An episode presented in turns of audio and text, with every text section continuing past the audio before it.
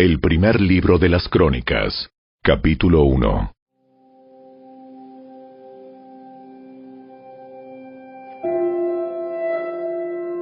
Los descendientes de Adán fueron Set, Enos, Cainán, Maalalel, Jared, Enoc, Matusalén, Lamec y Noé.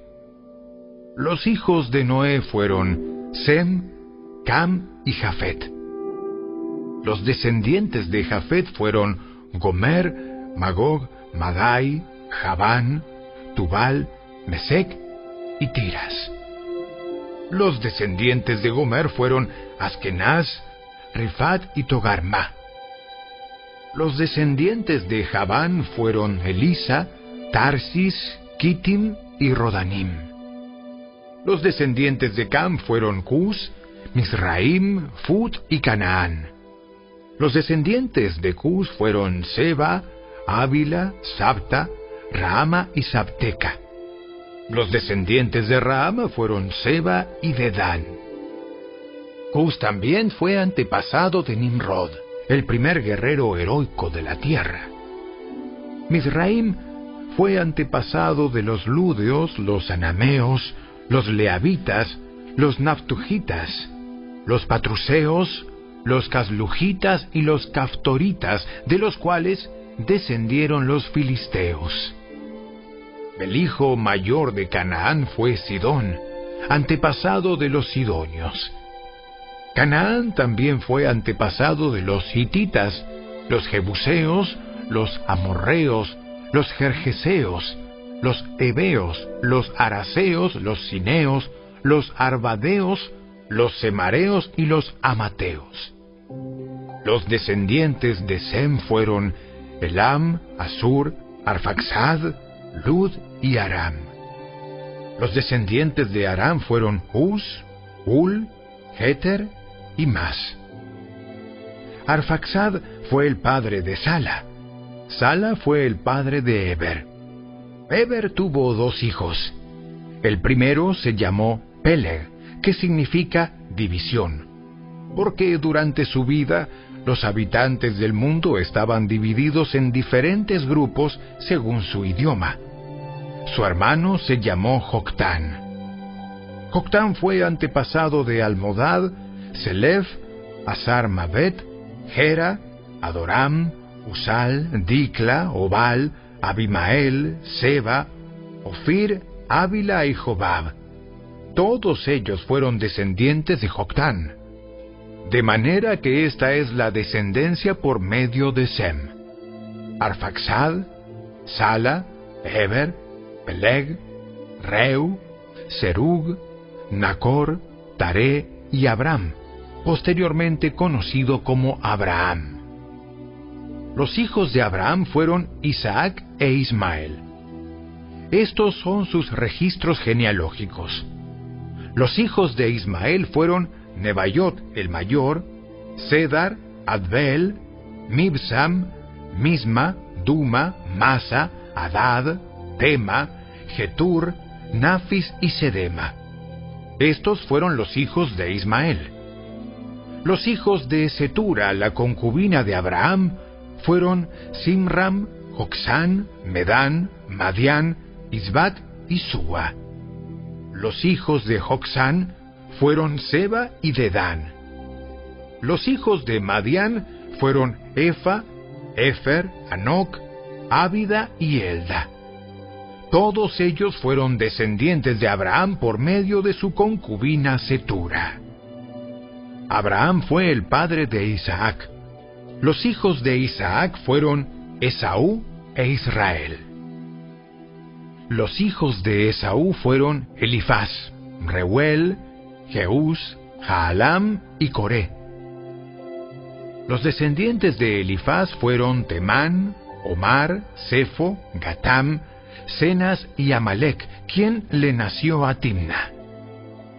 Los descendientes de Reuel fueron Naad, Sera, Sama y Misa. Los descendientes de Seir fueron Lotán, Sobal, Sibeón, Aná, Disón, Eser y Disán. Los descendientes de Lotán fueron Ori y Emam. La hermana de Lotán se llamaba Timna. Los descendientes de Sobal fueron Albán, Manaat, Ebal, Sefo y Onam. Los descendientes de Sibeón fueron Aja y Aná. El hijo de Aná fue Disón. Los descendientes de Disón fueron Emdán, Esbán, Itrán y Kerán. Los descendientes de Eser fueron Bilán, Saabán y Acán. Los descendientes de Disán fueron Uz y Arán. Estos son los reyes que gobernaron en la tierra de Edom antes de que los israelitas tuvieran rey.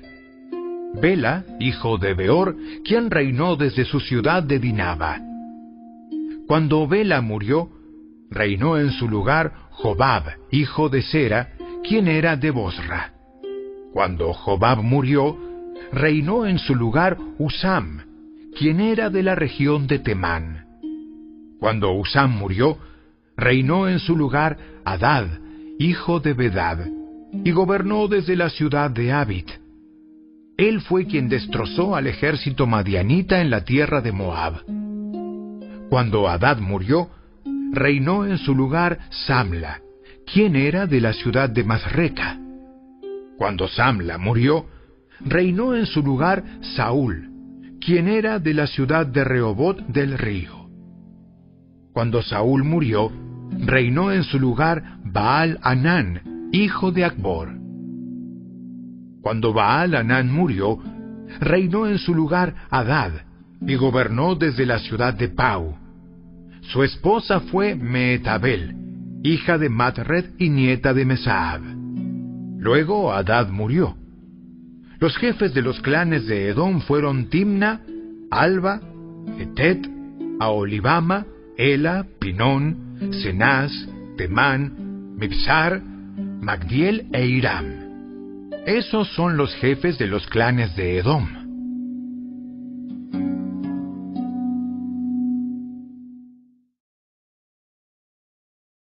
Capítulo 2 Los hijos de Israel fueron Rubén, Simeón, Leví, Judá, Isaacar, Zabulón, Dan, José, Benjamín, Neftalí, Gad y Aser. Judá tuvo tres hijos con Betsúa, una mujer cananea. Sus nombres fueron Er, Onán y Sela. Pero el Señor vio que Er, el hijo mayor, era un hombre perverso, de manera que le quitó la vida. Tiempo después, Judá tuvo mellizos con Tamar, su nuera viuda. Sus nombres fueron Fares y Sera. En total, Judá tuvo cinco hijos. Los hijos de Fares fueron Esrón y Amul. Los hijos de Sera fueron Simri, Etán, Emán, Calcol y Darda, cinco en total. El hijo de Carmi, un descendiente de Simri, fue Acán, quien trajo calamidad sobre Israel, cuando tomó el botín que había sido apartado para el Señor. El hijo de Etán fue Azarías. Los hijos de Esrón fueron Jeramel, Ram y Caleb. Ram fue el padre de Aminadab. Aminadab fue el padre de Naasón, uno de los líderes de Judá. Naasón fue el padre de Salmón. Salmón fue el padre de Boz. Boz fue el padre de Obed. Obed fue el padre de Isaí. El primer hijo de Isaí fue Eliab, el segundo Abinadab, el tercero Simea, el cuarto Natanael, el quinto Radai, el sexto Osem y el séptimo fue David. Sus hermanas se llamaban Sarbia y Abigail. Sarbia tuvo tres hijos, Abisai, Joab y Asael. Abigail contrajo matrimonio con un ismaelita llamado Jeter, y tuvieron un hijo llamado Amasa. Caleb, hijo de Esrón, tuvo hijos con Azuba, su esposa, y con Geriot. Los hijos de ella se llamaban Geser, Sobab y Ardón. Después de la muerte de Azuba, Caleb se casó con Efrata y tuvieron un hijo llamado Ur. Ur fue el padre de Uri, y Uri fue el padre de Besalel. Cuando Esrón tenía sesenta años de edad, se casó con la hermana de Galaad, hija de Maquir, y tuvieron un hijo llamado Segub. Segub fue el padre de Jair quien gobernó veintitrés ciudades en la tierra de Galaad. Pero Jesús y Aram conquistaron las ciudades de Jair, y también tomaron Kenat y sus sesenta aldeas vecinas. Todos ellos fueron descendientes de Maquir, padre de Galaad. Poco después de la muerte de Esrón en la ciudad de Calebefrata, su esposa Abías dio a luz a un hijo llamado Asur, padre de Tecoa. Los hijos de Jerameel, hijo mayor de Esrón, fueron Ram, el mayor, Buna, Oren, Osem y Ahías. Jerameel tuvo una segunda esposa llamada Atara, quien fue la madre de Onam. Los hijos de Ram, el hijo mayor de Jerameel, fueron Maas, Jamín y Eker. Los hijos de Onam fueron Samai y Jada. Los hijos de Samai fueron Nadab y Abisur. Los hijos de Abisur y su esposa Abiail fueron Abán y Molid. Los hijos de Nadab fueron Seled y Apaim. Seled murió sin hijos, pero Apaim tuvo un hijo llamado Isi. El hijo de Isi fue Cesán, quien tuvo un descendiente llamado Alai. Los hijos de Jada, el hermano de Samai, fueron Jeter y Jonatán. Jeter murió sin hijos, pero Jonatán tuvo dos hijos llamados Pelet y Sasa. Todos ellos fueron descendientes de Jerameel. Cesán no tuvo hijos, aunque sí tuvo hijas. También tuvo un sirviente egipcio llamado Jara. Cesán le dio a Jara una de sus hijas como esposa y tuvieron un hijo llamado Atai. Atai fue el padre de Natán. Natán fue el padre de Sabad. Sabad fue el padre de Eflal. Eflal fue el padre de Obed. Obed fue el padre de Jehú. Jehú fue el padre de Azarías. Azarías fue el padre de Eles. Eles fue el padre de Elasa. Elasa fue el padre de Sismai. Sismai fue el padre de Salum. Salum fue el padre de Jecamías. Jecamías fue el padre de Elisama. Entre los descendientes de Caleb, hermano de Jerameel, se encontraba Mesa, el hijo mayor, quien fue el padre de Sif. También entre los descendientes de Caleb estaban los hijos de Maresa, el padre de Hebrón. Los hijos de Hebrón fueron Coré, Tapúa, Rekem y Sema. Sema fue el padre de Raham, y Raham fue el padre de Jorcoam. Rekem fue el padre de Samai. El hijo de Samai fue Maón, y Maón fue el padre de Betsur. La concubina de Caleb, Efa, dio a luz a Arán, a Mosa y a Gasés. Arán fue el padre de Gasés. Los hijos de Jadai fueron Regem, Jotam, Gesam, Pelet, Efa y Saaf. Otra de las concubinas de Caleb, Maaca, dio a luz a Seber y a Tirana. También dio a luz a Saaf, el padre de Madmana, y a Seba, el padre de Macbena y de Gibea. Caleb también tuvo una hija llamada Axa. Todos ellos fueron descendientes de Caleb. Los hijos de Ur, el hijo mayor de Efrata, la esposa de Caleb, fueron Sobal, el fundador de Kiriat Jearim, Salma, el fundador de Belén, y Aref, el fundador de Bet Gader. Los descendientes de Sobal, el fundador de Kiriat Jearim, fueron Aroe, la mitad de los manaetitas, y las familias de Kiriat Jearim, los citritas, los futitas, los sumatitas y los misraitas, de quienes procedía la gente de Sora y Estaol. Los descendientes de Salma fueron la gente de Belén, los netofatitas, Atrod Bet Joab, la otra mitad de los manaetitas, los zoraitas y las familias de escribas que vivieron en Jabes, los tirateos, los simeateos y los sucateos.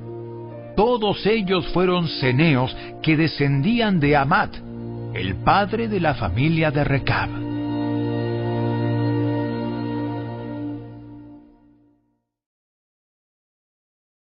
Capítulo 3 Estos son los hijos de David que nacieron en Hebrón. El mayor fue Amnón, y su madre fue Ainoam de Jezreel. El segundo fue Daniel, y su madre fue Abigail de Carmelo. El tercero fue Absalón, y su madre fue Maaca, hija de Talmai, rey de Jesur. El cuarto fue Adonías, y su madre fue Agit. El quinto fue Cefatías, y su madre fue Abital. El sexto fue Itream, y su madre fue Egla, esposa de David. Estos seis hijos le nacieron a David en Hebrón, donde reinó siete años y medio. Luego David reinó otros treinta y tres años en Jerusalén. Entre los hijos de David que le nacieron en Jerusalén estaban Samúa, Sobab, Natán y Salomón. La madre de ellos fue Betsabé, hija de Amiel. Además, David tuvo otros nueve hijos, Ibar, Elisúa, El Pelet, Noga, Nefeg, Jafía, Elisama, Eliada y Elifelet. Estos fueron los hijos de David, sin contar los hijos que nacieron de sus concubinas. La hermana de ellos fue Tamar. Los descendientes de Salomón fueron Roboam, Abías, Asa, Josafat, Joram, Ocosías, Joás, Amasías, Usías, Jotam, Acaz, Ezequías, Manasés, Amón y Josías. Los hijos de Josías fueron Joanán, el mayor, Joacim, el segundo, Sedequías, el tercero, y Joacás, el cuarto. Los sucesores de Joacim fueron su hijo Joaquín y su hermano Sedequías. Los hijos de Joaquín, quien fue tomado prisionero por los babilonios, fueron Salatiel, Malquiram, Pedaías, Senazar, Jecamías, Osama y Nedabías. Los hijos de Pedaías fueron Zorobabel y Simei. Los hijos de Zorobabel fueron Mesulam y Ananías. La hermana de ellos fue Selomit. Sus otros cinco hijos fueron Azuba, Oel, Berequías, Asadías y Jusabesed. Los hijos de Ananías fueron Pelatías y Jesaías. El hijo de Jesaías fue Refaías, y el hijo de Refaías fue Arnán. El hijo de Arnán fue Abdías, y el hijo de Abdías fue Secanías. Los descendientes de Secanías fueron Semaías y sus hijos Atús, Igal, Barías, Nearías y Zafat, seis en total.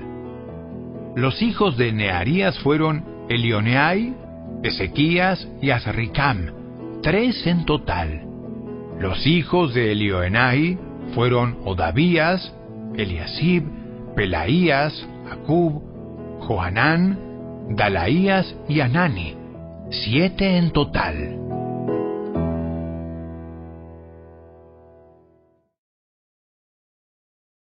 Capítulo 4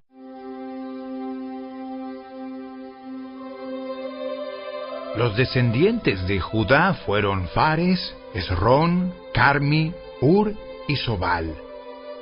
Reaía, hijo de Sobal, fue el padre de Jaat. Jaat fue el padre de Aumai y Laad. Estas fueron las familias de los Soratitas. Los descendientes de Etam fueron Jezreel, Isma, Ibdas, una hermana llamada Asel el Poni, Penuel, el padre de Gedor, y Eser, el padre de Usa. Estos fueron los descendientes de Ur, el hijo mayor de Efrata, el antepasado de Belén. Asur, el padre de Tecoa, tuvo dos esposas llamadas Ela y Naara. Naara dio a luz a Ausam, Efer, Temeni y a Astari.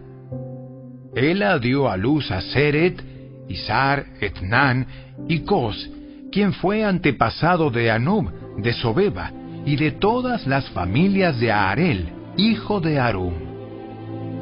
Había un hombre llamado Jabes, quien fue más honorable que cualquiera de sus hermanos. Su madre le puso por nombre Jabes porque su nacimiento le causó mucho dolor. Él fue quien oró al Dios de Israel, diciendo, Ay, si tú me bendijeras y extendieras mi territorio, te ruego que estés conmigo en todo lo que haga y líbrame de toda dificultad que me cause dolor. Y Dios le concedió lo que pidió. Kelub, hermano de Sua, fue el padre de Meir, y Meir fue el padre de Estón. Estón fue el padre de Bet Rafa, Pasea y Teína. Teína fue el padre de Ir Estos fueron los descendientes de Reca. Los hijos de Cenaz fueron Otoniel y Seraías. Los hijos de Otoniel fueron Atad y Meonotai. Meonotai fue el padre de Ofra. Seraías fue el padre de Joab, el fundador del Valle de los Artesanos, así llamado porque eran artesanos. Los hijos de Caleb, hijo de Jefone, fueron Iru, Ela y Naam. El hijo de Ela fue Cenaz. Los hijos de Jealelel fueron Sif, Sifa, Tirías y Azareel. Los hijos de Esdras fueron Jeter, Mered, Efer y Jalón. Una de las esposas de Mered fue madre de Miriam, Samai e Isba, el padre de Estemoa se casó con una mujer de Judá, quien fue madre de Jered, el padre de Gedor, Eber, el padre de Soco, y Jecutiel, el padre de Sanoa. Mered también se casó con Bitia, una hija del faraón quien le dio hijos. La esposa de Odías era hermana de Naam. Uno de sus hijos fue el padre de Keila, el Garmita, y otro fue el padre de Estemoa, el Maacateo. Los hijos de Simón fueron Amnón, Rina, Benanán y Tilón. Los descendientes de Isi fueron Soet y Bensoet. Sela fue uno de los hijos de Judá. Los descendientes de Sela fueron Er, el padre de Leca, Laada, el padre de Maresa, las familias de trabajadores del lino en Bet Asbea, Joasim, los hombres de Coseba, y Joás y Saraf, quienes gobernaban Moab y Jasub y Lehem. Todos estos nombres provienen de registros antiguos. Eran los alfareros que vivieron en Netaim y Gedera y trabajaban para el rey. Los hijos de Simeón fueron Gemuel, Jamín, Harib, Soar y Saúl. Los descendientes de Saúl fueron Salum, Mibsam y Misma. Los descendientes de Misma fueron Amuel, Sakur y Simei. Simei tuvo dieciséis hijos y seis hijas, pero ninguno de sus hermanos tuvo familias numerosas. De modo que la tribu de Simeón nunca creció tanto como la tribu de Judá. Vivieron en Beerseba, Molada, Azar Sual, Bila, Esem, Tolad, Betuel, Orma, Ciclag, Bet Marcabot, Azar Susim, Bet Birai y Saharaim. Estas ciudades estuvieron bajo su control hasta la época del rey David. Sus descendientes también vivieron en Etam, Ain, Rimón, Toquén y Asán, cinco ciudades, y las aldeas vecinas hasta llegar a Baalat. Este era el territorio que les correspondía, y estos nombres aparecen en sus registros genealógicos. Entre los descendientes de Simeón estaban Mesobab, Hamlek, Josías, hijo de Amasías, Joel, Jehú, hijo de Josibías, hijo de Seraías, hijo de Asiel, Elioenai, Jacoba, Jesuaía, Asaías, Adiel, Jesimiel, Benaía, y Sisa, hijo de Sifi, hijo de Alón, hijo de Jedaías, hijo de Simri, hijo de Semaías.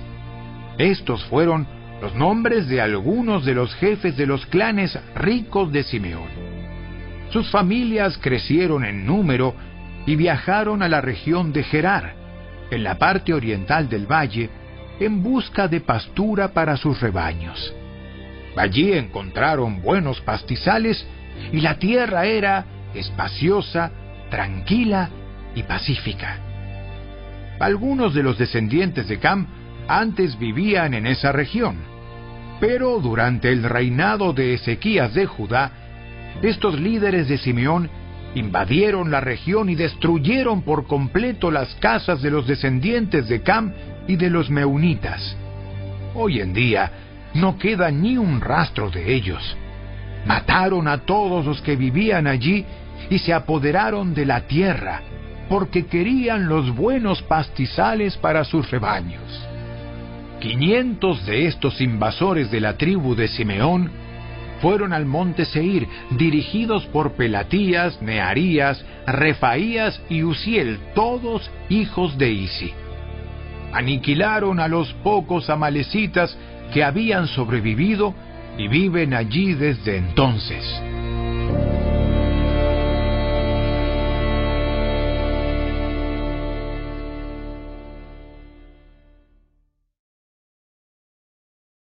Capítulo 5 El hijo mayor de Israel fue Rubén. Pero como deshonró a su padre cuando se acostó con una de sus concubinas, los derechos del hijo mayor fueron dados a los hijos de su hermano José. Por esta razón, Rubén no aparece en la lista de los registros genealógicos como el primer hijo varón. Aunque los descendientes de Judá llegaron a ser la tribu más poderosa y dieron un gobernante para la nación, los derechos del hijo mayor le pertenecieron a José. Los hijos de Rubén, el hijo mayor de Israel, fueron Anoc, Falú, Esrón y Carmi. Los descendientes de Joel fueron Semaías, Gog, Simei, Micaía, Reaía, Baal y Beera. Beera fue el líder de los rubenitas cuando fueron llevados cautivos por el rey Tiglat-Pileser de Asiria. Los parientes de Beera aparecen en los registros genealógicos por sus clanes. Geyel, el jefe, Zacarías y Bela, hijo de Asás, hijo de Sema, hijo de Joel. Los rubenitas vivían en la zona que se extendía de Aroer a Nebo y Baal Meón. Dado que tenían tantos animales en la tierra de Galaad, se extendieron al oriente hacia los límites del desierto que llega hasta el río Éufrates.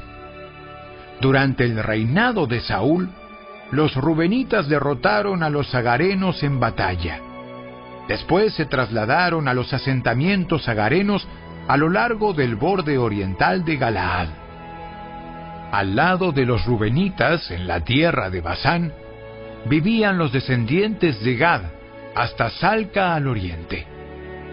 Joel fue el líder en la tierra de Basán, y Safán era segundo en autoridad, seguido por Hanai y Safat. Sus parientes, los jefes de otros siete clanes, fueron Micael, Mesulam, Seba, Jorai, Jacán, Sia y Eber. Todos ellos fueron los descendientes de Abiail, hijo de Uri, hijo de Jaroa, hijo de Galaad, hijo de Micael, hijo de Jesisai, hijo de Jado, hijo de Bus. Ahí, hijo de Abriel, hijo de Guni, fue el jefe de sus clanes. Los gaditas vivieron en la tierra de Galaad, en Basán y sus aldeas, y por todos los pastizales de Sarón. Todos estos aparecen en los registros genealógicos durante los tiempos del rey Jotam de Judá y del rey Jeroboam de Israel. había 44.760 guerreros competentes en los ejércitos de Rubén, Gad y la media tribu de Manasés, hábiles en combate y armados de escudos, espadas y arcos. Hicieron guerra contra los agarenos, los getureos, los nafiseos y los nodavitas. Clamaron a Dios durante la batalla, y él contestó su oración porque confiaron en él. De modo que derrotaron a los agarenos y a todos sus aliados. Entre el botín que tomaron de los agarenos había cincuenta mil camellos, doscientas cincuenta mil ovejas, dos mil burros y cien mil cautivos. Muchos de los agarenos murieron en la batalla porque Dios luchaba contra ellos. Los habitantes de Rubén, Gad y Manasés vivieron en su tierra hasta que fueron llevados al destierro. La media tribu de Manasés era muy grande y se extendió por la tierra desde Basán hasta Baal Hermón, Senir y el monte Hermón. Estos fueron los jefes de sus clanes. Efer, Isi, Beliel, Azriel, Jeremías, Odavías y Jadiel. Estos hombres tuvieron gran fama como guerreros poderosos y jefes de sus clanes. Sin embargo, estas tribus fueron infieles al Dios de sus antepasados. Adoraron a los dioses de las naciones que Dios había destruido. Por eso el Dios de Israel hizo que el rey Pul de Asiria, también conocido como Tiglat-Pileser, invadiera la tierra y se llevara cautivos a la tribu de Rubén, a la tribu de Gad y a la media tribu de Manasés. Los asirios los desterraron y los llevaron a Ala, a Abor, a Ara y al río Gozán, donde se encuentran hasta el día de hoy.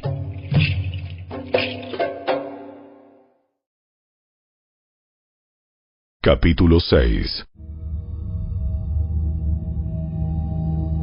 Los hijos de Leví fueron Gersón, Coat y Merari. Entre los descendientes de Coat se encontraban Amram, Isar, Hebrón y Uziel. Los hijos de Amram fueron Aarón, Moisés y Miriam. Los hijos de Aarón fueron Nadab, Abiú, Eleazar e Itamar. Eleazar fue el padre de Finés. Finés fue el padre de Abisúa. Abisúa fue el padre de Buki. Buki fue el padre de Uzi. Uzi fue el padre de Seraías. Seraías fue el padre de Merayot. Merayot fue el padre de Amarías.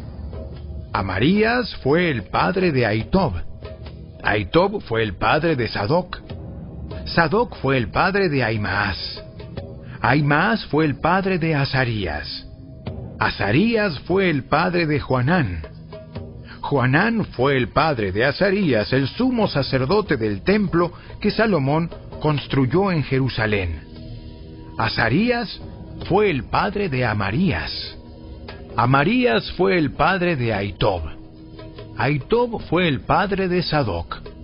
Sadoc fue el padre de Salum. Salum fue el padre de Hilcías. Hilcías fue el padre de Azarías. Azarías fue el padre de Seraías. Seraías fue el padre de Jeosadac, quien fue desterrado cuando el Señor mandó a los habitantes de Judá y de Jerusalén al cautiverio bajo Nabucodonosor. Los hijos de Leví fueron Gersón, Coat y Merari. Entre los descendientes de Gersón estaban Libni y Simei. Entre los descendientes de Coat estaban Amram, Isar, Hebrón y Uziel. Entre los descendientes de Merari estaban Mali y Musi.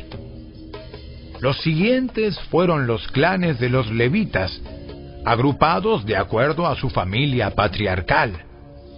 Entre los descendientes de Gersón estaban Limni, Haat, Sima, Joa, Ido, Sera y Geatrai.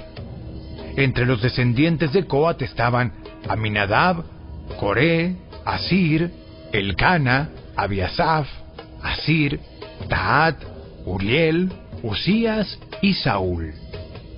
Entre los descendientes de Elcana estaban Amasai, Aimot, Elcana, Sofai, Naat, Eliab, Jeroam, Elcana y Samuel. Los hijos de Samuel fueron Joel, el mayor, y Abías, el segundo. Entre los descendientes de Merari estaban Mali, Libni, Simei, Usa, Simea, Aguía y Asaías. David nombró a los siguientes hombres para dirigir la música en la casa del Señor después de que el arca fue colocada allí. Ellos se encargaron de la música en el tabernáculo hasta que Salomón construyó el templo del Señor en Jerusalén. Llevaron a cabo su labor siguiendo todas las ordenanzas que les transmitieron. Estos son los hombres sirvieron junto con sus hijos. El músico Emán pertenecía al clan de Coat.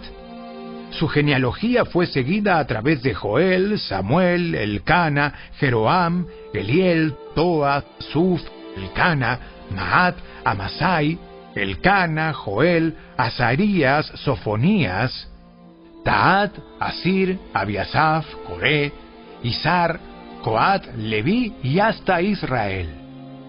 El primer ayudante de Emán fue Asaf, del clan de Gersón. La genealogía de Asaf fue seguida a través de Berequías, Simea, Micael, Baasías, Malquías, Edni, Sera, Adaía, Etán, Sima, Simei, Jaat, Gersón y Leví. El segundo ayudante de Emán fue Etán, quien pertenecía al clan de Merari.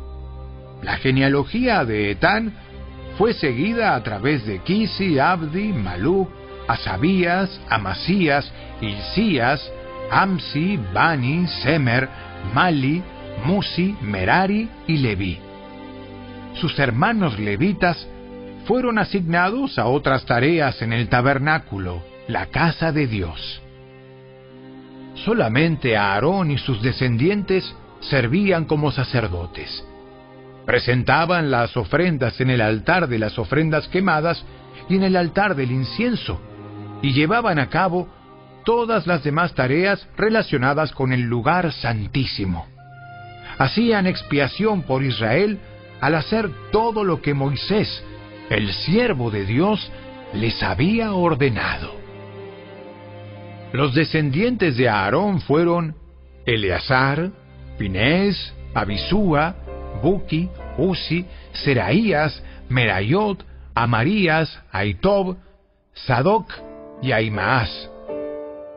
Este es un registro de las ciudades y del territorio asignados, por sorteo sagrado, a los descendientes de Aarón que pertenecían al clan de Coat. Este territorio en Judá Incluía a Hebrón y los pastizales que lo rodeaban. Pero Caleb, hijo de Jefone, recibió los campos y las zonas circundantes que pertenecían a la ciudad. Así que a los descendientes de Aarón les entregaron las siguientes ciudades, cada una con sus pastizales. Hebrón, una ciudad de refugio, Libna, Jatir, Estemoa, Olón, Debir, Ain, Juta y Betsemes. Además del territorio de Benjamín, recibieron Gabaón, Jeba, Alemet y Anatot, cada una con sus pastizales, de modo que les entregaron trece ciudades a los descendientes de Aarón. Los demás descendientes de Coat recibieron por sorteo sagrado diez ciudades del territorio de la media tribu de Manasés. Los descendientes de Gersón recibieron por sorteo sagrado trece ciudades de los territorios de Isaacar, Aser, Neftalí y de la región de Basán al oriente del Jordán que pertenece a Manasés. Los descendientes de Merari recibieron por sorteo sagrado doce ciudades de los territorios de Rubén, Gad y Zabulón. Así que el pueblo de Israel asignó todas estas ciudades y pastizales a los levitas. Las ciudades en los territorios de Judá, Simeón y Benjamín, mencionadas anteriormente, se les asignaron por sorteo sagrado. A los descendientes de Coat les entregaron las siguientes ciudades del territorio de Efraín, cada una con sus pastizales.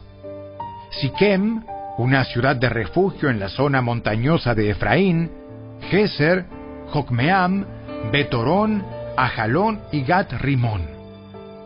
Los demás descendientes de Coat recibieron las ciudades de Aner y Bileam del territorio de la media tribu de Manasés, cada una con sus pastizales. Los descendientes de Gersón recibieron las siguientes ciudades del territorio de la media tribu de Manasés, Golán en Basán y Astarot, cada una con sus pastizales. Del territorio de Isaacar recibieron sedes, Daverat, Ramot y Anem, cada una con sus pastizales. Del territorio de Aser recibieron Masal, Abdón, Ucoc y Rehob, cada una con sus pastizales. Del territorio de Neftalí recibieron sedes en Galilea, Amón y Kiriataim, cada una con sus pastizales. Los demás descendientes de Merari recibieron las siguientes ciudades del territorio de Zabulón: Jocneam, Carta, Rimón y Tabor, cada una con sus pastizales. Del territorio de Rubén al oriente del río Jordán frente a Jericó, recibieron Beser, una ciudad del desierto, Jaasa, Cademot y Mefaat, cada una con sus pastizales. Además del territorio de Gad, recibieron Ramot de Galaad, Maanaim, Esbón y Haser, cada una con sus pastizales.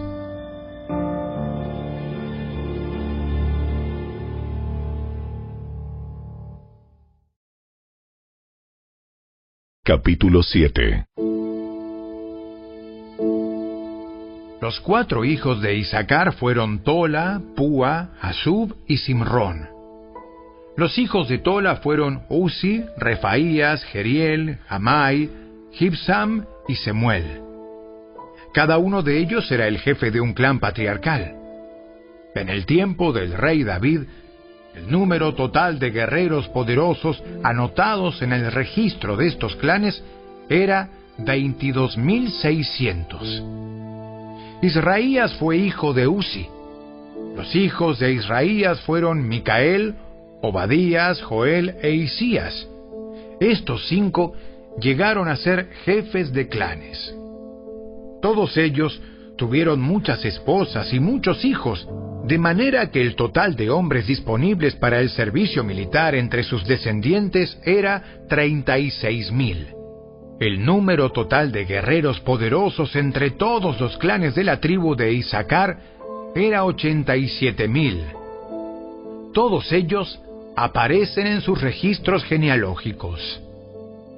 Tres de los hijos de Benjamín fueron Bela, Becker y Gediael. Los cinco hijos de Bela fueron Esbón, Uzi, Uziel, Jerimot e Iri. Cada uno de ellos fue jefe de un clan patriarcal.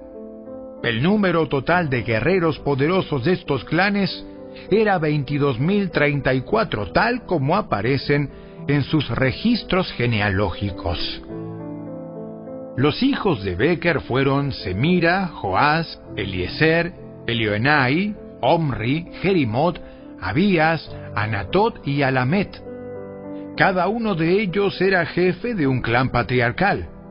El número total de guerreros poderosos y jefes de estos clanes era 20.200, tal como aparecen en sus registros genealógicos. Bilán fue hijo de Gediael. Los hijos de Bilán fueron Jeús, Benjamín, Ahod, Kenaana, Setán, Tarsis y Aisaar. Cada uno de ellos fue jefe de un clan patriarcal. De estos clanes, el número total de guerreros poderosos listos para la guerra era 17.200. Los hijos de Ir fueron Supim y Upim. Usim fue hijo de Aer. Los hijos de Neftalí fueron Haseel, Guni, Geser y Silem. Todos eran descendientes de Bila, la concubina de Jacob. Entre los descendientes de Manasés, nacidos de su concubina aramea, se encontraba Asriel. Ella también dio a luz a Maquir, el padre de Galaad. Maquir encontró esposas para Upim y Supim. Maquir tenía una hermana llamada Maaca. Uno de los descendientes de Maquir fue Zelofead, quien solamente tuvo hijas. La esposa de Maquir, Maaca, dio a luz un hijo al que llamó Pérez. El nombre de su hermano era Ceres. Los hijos de Pérez fueron Ulam y Rekem. El hijo de Ulam fue Bedán. Todos estos fueron considerados galaaditas, descendientes de Maquir, hijo de Manasés. Amolequet, hermana de Maquir, dio a luz a Isod, Abieser y Maala. Los hijos de Semida fueron Ayán, Siquem, Liki y Aniam. Los descendientes de Efraín fueron Sutela, Bered, Taat, Elada, Taat, Sabad, Sutela, Eser y Elad. A Eser y a Elad los mataron cuando intentaban robar ganado que pertenecía a los granjeros locales cerca de Gat. Su padre, Efraín, hizo duelo por ellos durante mucho tiempo, y sus parientes fueron a consolarlo. Después Efraín se acostó con su esposa, y ella quedó embarazada y dio a luz un hijo. Efraín lo llamó Bería, debido a la desgracia que había sufrido su familia. Tuvo una hija llamada Seera. Ella construyó las ciudades de Bet Orón de abajo, Bet Orón de arriba y Usen Seera. Entre los descendientes de Efraín estaban Refa, Resef, Tela, Tahán, Laadán, Amiud, Elisama, Nun y Josué. Los descendientes de Efraín vivieron en el territorio que incluía a Betel y a las ciudades vecinas hacia el sur, Naharán al oriente, Geser y sus aldeas al occidente, y Siquem y las aldeas vecinas hacia el norte hasta llegar a Haya y sus ciudades. A lo largo de la frontera de Manasés se encontraban las ciudades de Bet-San, Taanac, Megiddo y Dor, junto con sus aldeas vecinas. Los descendientes de José, hijo de Israel, vivieron en estas ciudades. Los hijos de Aser fueron Imna, Isúa, Isui y Bería. Tuvieron una hermana llamada Sera. Los hijos de Bería fueron Eber y Malquiel, el padre de Birsabit. Los hijos de Eber fueron Jaflet, Somer y Otam. Tuvieron una hermana llamada Sua. Los hijos de Jaflet fueron Pasac, Bimal y Asbat. Los hijos de Somer fueron Ahí, Roga, Jehuba y Aram. Los hijos de su hermano Elem fueron Sofa, Imna, Celes y Amal. Los hijos de Sofa fueron Sua, Arnefer, Sual, Beri, Imra, Beser, Od, Sama, Silsa, Itran y Beera. Los hijos de Jeter fueron Jefone, Pispa y Ara. Los hijos de Ura fueron Ara, Aniel y Recia. Cada uno de estos descendientes de Aser fue cabeza de un clan patriarcal. Eran todos hombres selectos, guerreros poderosos y líderes destacados. El número total de hombres disponibles para el servicio militar era 26.000, tal como aparecen en sus registros genealógicos.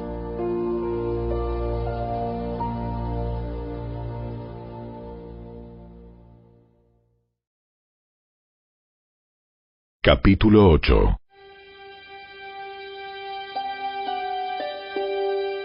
El primer hijo de Benjamín fue Bela, el segundo Asbel, el tercero Ahara, el cuarto Noa y el quinto Rafa. Los hijos de Bela fueron Adar, Gera, Abiud, Abisúa, Naamán, Ahoa, Gera, Sefufán y Uram. Los hijos de Aod, jefes de los clanes que vivían en Jeba, fueron desterrados a Manaat. Los hijos de Aod fueron Naamán, Ahías y Gera. Gera, quien los llevó al destierro, fue el padre de Usa y Ayud. Después que Saharaim se divorció de sus esposas Usim y Baara, tuvo hijos en la tierra de Moab. Su esposa Odes dio a luz a Jobab, Sibia, Mesa, Malcam, Jeús, Saquías y Mirma.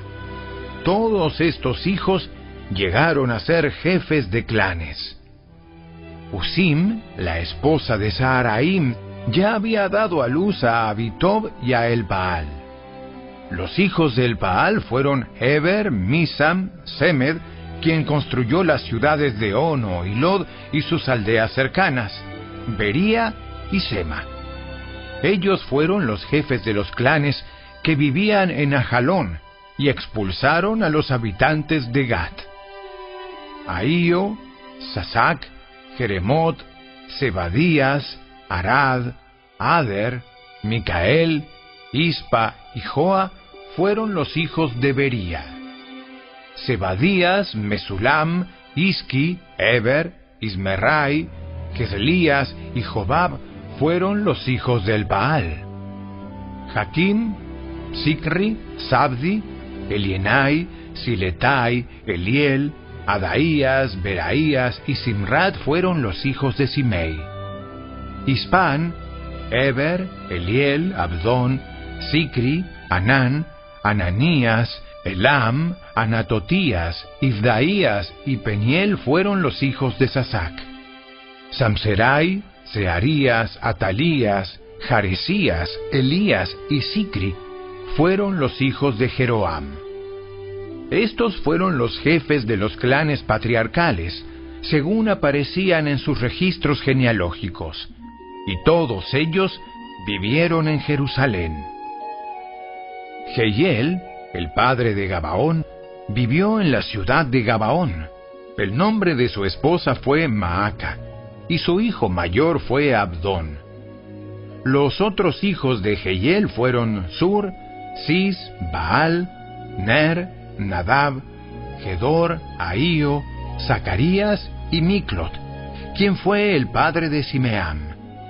Todas estas familias vivieron unas cerca de otras en Jerusalén. Ner fue el padre de Cis. Cis fue el padre de Saúl. Saúl fue el padre de Jonatán, Malquisúa, Abinadab y Esbaal. Jonatán fue el padre de Merib Baal. Merib Baal fue el padre de Micaía. Micaía fue el padre de Pitón, Melec, Tarea y Acaz. Acaz fue el padre de Jada. Jada fue el padre de Alemet, Asmavet y Simri. Simri fue el padre de Mosa. Mosa fue el padre de Bina. Bina fue el padre de Refaías. Refaías fue el padre de Elasa. Elasa fue el padre de Asel. Asel tuvo seis hijos. Azricam, Bocru, Ismael, Searías, Obadías y Anán. Estos fueron los hijos de Asel. El hermano de Asel, Esec, tuvo tres hijos. El primero fue Ulam, el segundo Jeús y el tercero Elifelet. Todos los hijos de Ulam fueron guerreros poderosos y expertos arqueros. Tuvieron muchos hijos y nietos, 150 en total. Todos ellos fueron descendientes de Benjamín.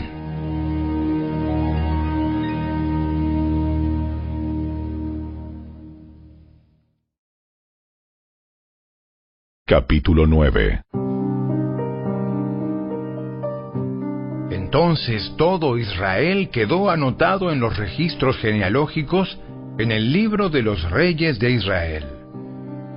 El pueblo de Judá fue desterrado a Babilonia porque fue infiel al Señor. Los primeros desterrados en regresar a las propiedades en sus antiguas ciudades fueron los sacerdotes, los levitas, los sirvientes del templo y otros israelitas. Algunas personas de las tribus de Judá, Benjamín, Efraín y Manasés volvieron y se establecieron en Jerusalén.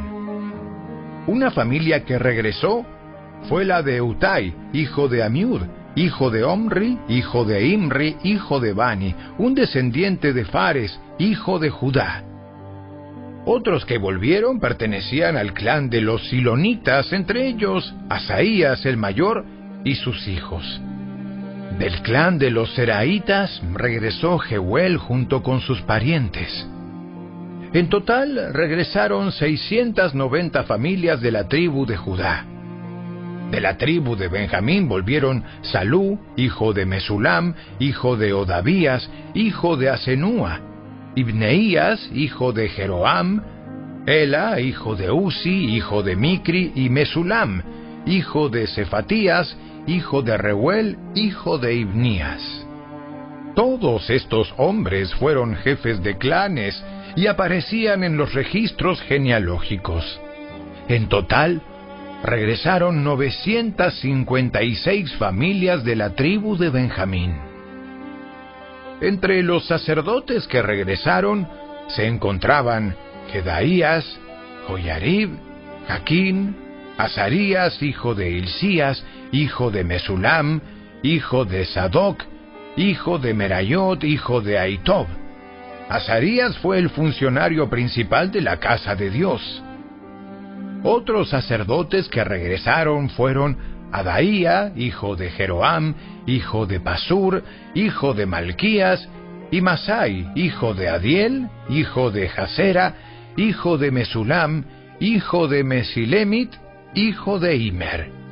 En total, regresaron 1760 sacerdotes. Eran jefes de clanes y hombres muy capaces eran los sacerdotes responsables de oficiar en la casa de Dios. Los levitas que regresaron fueron Semaías, hijo de Asub, hijo de Azaricam, hijo de Asabías, un descendiente de Merari, Babbacar, Eres, Galal, Matanías, hijo de Micaía, hijo de Sicri, hijo de Asaf, Obadías, hijo de Semaías, hijo de Galal, hijo de Jedutún, y Berequías, hijo de Asa, hijo de Elcana, quien vivió en la región de Netofa. Los porteros que regresaron fueron Salum, Acub, Talmón, Aimán y sus parientes. Salum fue el portero principal.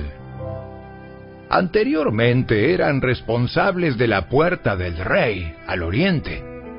Estos hombres servían como porteros para los campamentos de los levitas. Salum era hijo de Coré, un descendiente de Abiasaf, del clan de Coré. Él y sus parientes, los coreitas, eran responsables de cuidar la entrada al santuario, así como sus antepasados habían cuidado el tabernáculo en el campamento del Señor. Antiguamente, Fineés, hijo de Eleazar, había estado a cargo de los porteros y el Señor había estado con él. Posteriormente, Zacarías, hijo de Meselemías, fue el responsable de cuidar la entrada del tabernáculo. En total, hubo 212 porteros en esos días y fueron registrados según las genealogías en sus aldeas. Como sus antepasados eran hombres de confianza, David y Samuel el vidente los asignaron a sus puestos. Estos porteros y sus descendientes, por sus divisiones, eran responsables de cuidar la entrada de la casa del Señor cuando esa casa era una carpa. Los porteros estaban colocados en los cuatro puntos cardinales, al oriente, al occidente, al norte y al sur. Sus parientes en las aldeas venían con regularidad para ayudarles con las responsabilidades durante ciclos de siete días. Los cuatro porteros principales, todos levitas, eran funcionarios de confianza. porque eran responsables de las habitaciones y de los tesoros de la casa de Dios. Pasaban la noche alrededor de la casa de Dios, ya que era su deber cuidarla y abrir las puertas cada mañana. Algunos de los porteros tenían a su cargo el cuidado de los diversos objetos empleados en el culto. Con el fin de impedir pérdidas, llevaban la cuenta cuando los sacaban y cuando los guardaban. Otros eran responsables del mobiliario, de los objetos en el santuario y de los suministros, como la harina selecta, el vino, el aceite de oliva, el incienso y las especias. Pero eran los sacerdotes los que combinaban las especias. A Matatías, levita e hijo mayor de Salum el coreíta, se le confió la preparación del pan utilizado para las ofrendas. Y algunos de los miembros del clan de Coat tenían a su cargo la preparación del pan que se debía poner en la mesa cada día de descanso. Los músicos, todos levitas prominentes, vivían en el templo. Estaban exentos de otras responsabilidades, ya que estaban de servicio a todas horas. Todos estos hombres vivían en Jerusalén. Eran cabezas de familias levitas y aparecían como líderes prominentes en los registros genealógicos. Jehiel, el padre de Gabaón, vivía en la ciudad de Gabaón. El nombre de su esposa era Maaca, y su hijo mayor se llamaba Abdón. Los demás hijos de Jehiel fueron Sur, Cis, Baal, Ner, Nadab, Gedor, Ahío, Zacarías y Miclot. Miclot fue el padre de Simeam. Todas estas familias vivían unas cerca de otras en Jerusalén. Ner fue el padre de Cis. Cis fue el padre de Saúl. Saúl fue padre de Jonatán, Malquisúa, Abinadab y Esbaal. Jonatán fue el padre de Merib Baal. Merib Baal fue el padre de Micaía. Los hijos de Micaía fueron Pitón, Melec, Tarea y Acaz. Acaz fue el padre de Jada. Jada fue el padre de Alemet, Asmavet y Simri. Simri fue el padre de Mosa. Mosa fue el padre de Bina. Refaías fue el hijo de Bina. Melasa fue el hijo de Refaías. Asel fue el hijo de Elasa. Asel tuvo seis hijos, cuyos nombres fueron Azricam, Bocru, Ismael, Searías, Obadías y Anán. Estos fueron los hijos de Asel.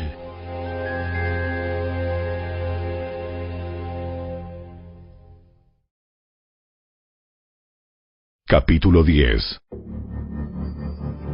Ahora bien, los filisteos atacaron a Israel, y los hombres de Israel huyeron ante ellos. Mataron a muchos en las laderas del monte Gilboa. Los filisteos cercaron a Saúl y a sus hijos y mataron a tres de ellos, Jonatán, Abinadab y Malquisúa. La batalla se intensificó cerca de Saúl y los arqueros filisteos lo alcanzaron y lo hirieron. Con gemidos, Saúl le dijo a su escudero, Toma tu espada y mátame.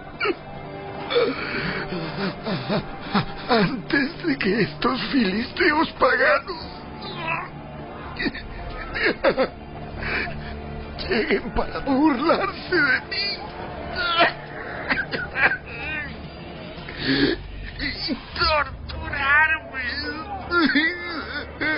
Pero su escudero tenía miedo y no quiso hacerlo. Entonces Saúl tomó su propia espada y se echó sobre ella. Cuando su escudero vio que Saúl estaba muerto, se echó sobre su propia espada y murió.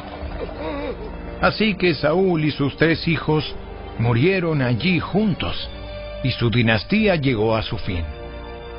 Cuando los israelitas que estaban en el valle de Jezreel vieron que su ejército había huido y que Saúl y sus hijos estaban muertos, abandonaron sus ciudades y huyeron.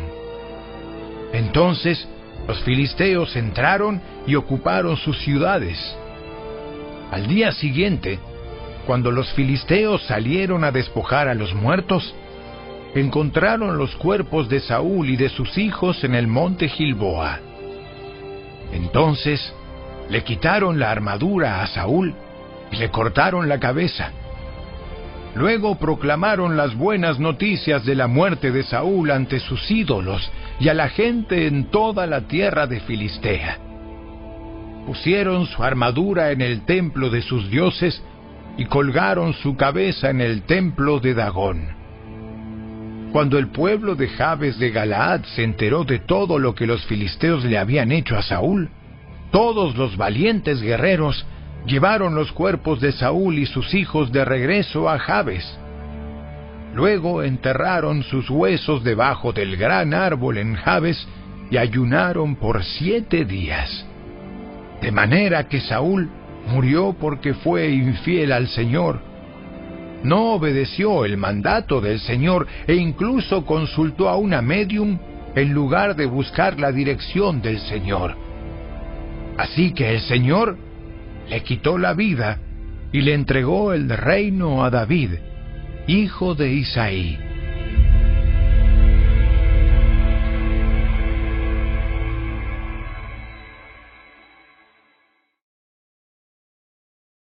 Capítulo 11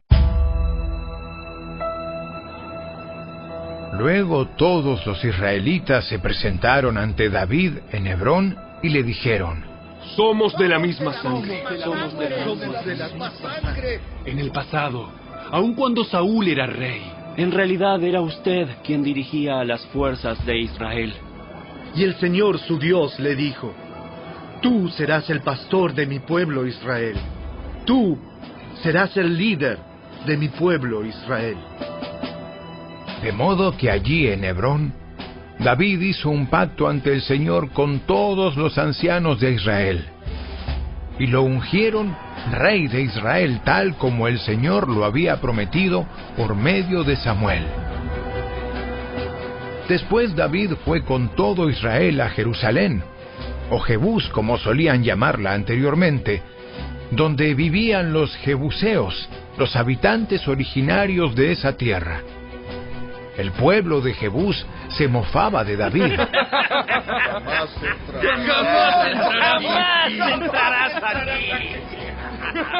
Pero David tomó la fortaleza de Sión, la que ahora se llama Ciudad de David.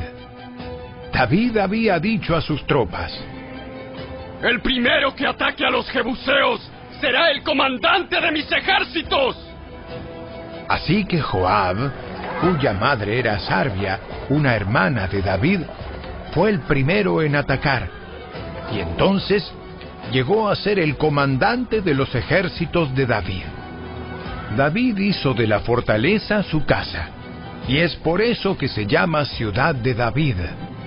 Extendió la ciudad desde los terraplenes hasta la zona circundante, mientras que Joab reedificaba el resto de Jerusalén.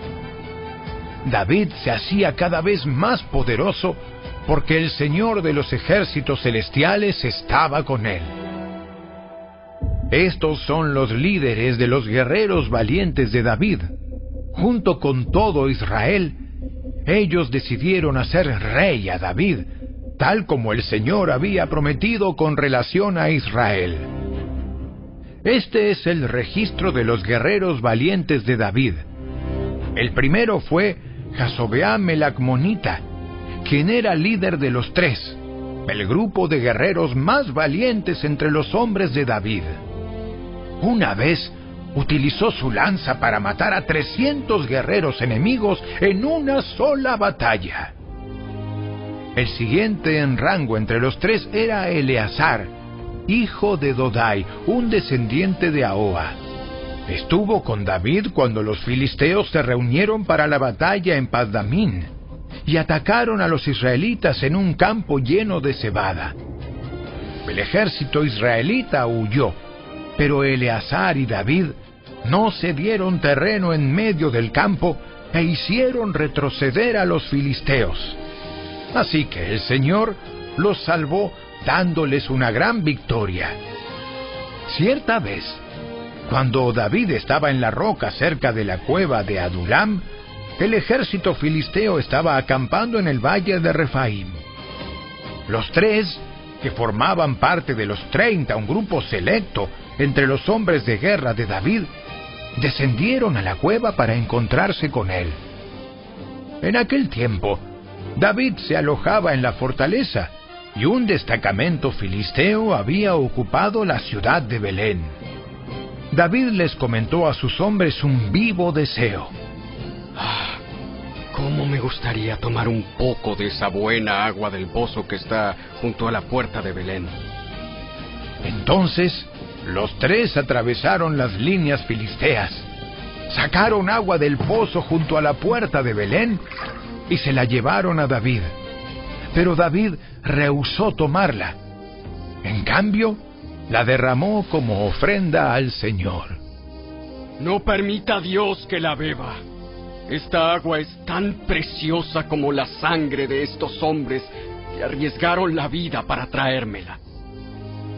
De manera que David no la tomó. Estos son ejemplos de las hazañas de los tres. Abisai, hermano de Joab, era el líder de los treinta. En una ocasión usó su lanza para matar a trescientos guerreros enemigos en una sola batalla. Fue por hazañas como esta que se hizo tan famoso como los tres. Abisai era el comandante y el más famoso de los treinta, aunque no era uno de los tres. Estaba también Benaía, hijo de Joyada, un valiente guerrero de Capseel, quien hizo muchas proezas heroicas. Entre ellas, mató a dos campeones de Moab. En otra ocasión, en un día de mucha nieve, Benaía persiguió a un león hasta un hoyo y lo mató. Otra vez, armado solamente con un palo, mató a un guerrero egipcio que medía dos metros y medio de altura y estaba armado con una lanza tan gruesa como un rodillo de telar. Benaía arrebató la lanza de la mano del egipcio y lo mató con ella. Hazañas como estas hicieron a Benaía tan famoso como los tres, los guerreros más valientes. Recibió más honores que los demás miembros de los treinta, aunque no era uno de los tres. Además, David lo nombró capitán de su escolta. Entre los guerreros más destacados también se encontraban Asael, hermano de Joab, Elanán, hijo de Dodo de Belén, Sama de Arod, Eles de Pelón, Ira, hijo de Iques de Tecoa, Abieser de Anatot, Sibecai de Usa, Salmón de Ao, Maharai de Netofa, Eled, hijo de Baana de Netofa, Itai, hijo de Ribai de Gibeá, en la tierra de Benjamín, Benaía de Piratón, Urai de las proximidades de Naalegaaz, Abialbón de Arabá, Asmabet de Baurim, Eliaba de Saalbón, los hijos de Jasén de Gisón, Jonatán, hijo de Saje de Arar, Ahíam, hijo de Sarar de Arar, Elifal, hijo de Ur, Efer de Meker, Ahías de Pelón, Esro de Carmelo, Parai, hijo de Esbai, Joel, hermano de Natán, Mibar, hijo de Agrai, Selec de Amón, Naarai de Beerot, escudero de Joab, hijo de Sarbia, Ira de Jatir, Gareb de Jatir, Urías el Hitita, Sabad, hijo de Alai, Adina, hijo de Sisa, el líder rubenita que tenía treinta hombres consigo, Anán, hijo de Maaca, Josafat el Mitnita, Usías de Astarot, Sama y Jehiel, hijos de Otam de Aroer, Gediael, hijo de Simri, Joa, su hermano de Tis, Eliel de Maaba, Jerebai y Josabía, hijos del Naam, Idma de Moab, Eliel y Obed, Jaasiel de Soba.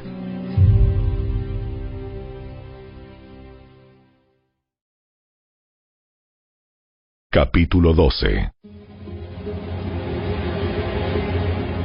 Los siguientes hombres se unieron a David en Ciclag cuando éste se escondía de Saúl, hijo de Cis. Estos hombres estaban entre los guerreros que lucharon al lado de David en el campo de batalla. Todos ellos eran expertos arqueros y podían disparar flechas o lanzar piedras con la mano izquierda al igual que con la derecha. Todos eran parientes de Saúl, de la tribu de Benjamín. El jefe era Ayeser, hijo de Semá, de Gibeá. Su hermano Joás era el segundo en autoridad. Los otros guerreros fueron los siguientes: Gesiel y Pelet, hijos de Asmavet, Beraca, Jehú de Anatot, Ismaías de Gabaón, un guerrero famoso y jefe entre los treinta, Jeremías, Jaasiel, Joanán y Josabad de Gedera, Elusai, Jerimot, Bealías, Semarías y Cefatías de Aruf, Elcana, Isías, Azareel, Joeser y Jasobeam, quienes eran coreitas, Joela y Zebadías, hijos de Jeroam de Gedor. Algunos guerreros valientes y experimentados de la tribu de Gad también desertaron y se unieron a David cuando éste estaba en la fortaleza en el desierto. Eran expertos tanto con el escudo como con la lanza, tan fieros como leones y veloces como ciervos en las montañas. Eser era su jefe, Obadías era el segundo, Peleaba el tercero, Mismana el cuarto, Jeremías el quinto, Atai el sexto, Peliel el séptimo, Juanán el octavo, el Sabad el noveno, Jeremías el décimo, Magbanai el undécimo. Estos guerreros de Gad eran comandantes del ejército. El más débil entre ellos podía enfrentar a cien soldados, y el más fuerte podía enfrentar a mil. Estos eran los hombres que cruzaron el río Jordán durante la época de inundación a principios del año y expulsaron a todos los que vivían en las tierras bajas situadas en la ribera oriental y en la occidental. Otros integrantes de la tribu de Benjamín y de Judá se unieron a David en la fortaleza. David salió a su encuentro y dijo, Si vienen en son de paz para ayudarme, somos amigos. Pero si vienen a traicionarme y a entregarme a mis enemigos, a pesar de que soy inocente, entonces que el Dios de nuestros antepasados lo vea y los castigue. Así que el Espíritu descendió sobre Amasai, jefe de los treinta, y dijo, Somos tuyos, David. Estamos de tu lado, hijo de Isaí. Que la paz y la prosperidad sean contigo, y el éxito con todos los que te brindan ayuda, pues tu Dios es el que te ayuda. Entonces David permitió que se unieran a él y los nombró oficiales de su ejército. Algunos hombres de Manasés desertaron del ejército israelita y se unieron a David cuando él salió con los filisteos a luchar contra Saúl. Pero resultó que los gobernantes filisteos no permitieron que David y sus hombres los acompañaran. Después de mucha discusión, los hicieron volver porque dijeron, Nos costará la cabeza si David cambia su lealtad, se une a Saúl y se vuelve contra nosotros. La siguiente es una lista que corresponde a los hombres de Manasés que se unieron a David cuando volvía a Ciclar. Adnas, Josabad, Gediayel, Micael, Josabad, Eliú y Siletai. Cada uno de ellos comandaba mil hombres de la tribu de Manasés. Ayudaron a David a perseguir las bandas de saqueadores, porque eran guerreros valientes y capaces que llegaron a ser comandantes de su ejército. Día tras día más hombres se unían a David hasta que llegó a tener un gran ejército como el ejército de Dios.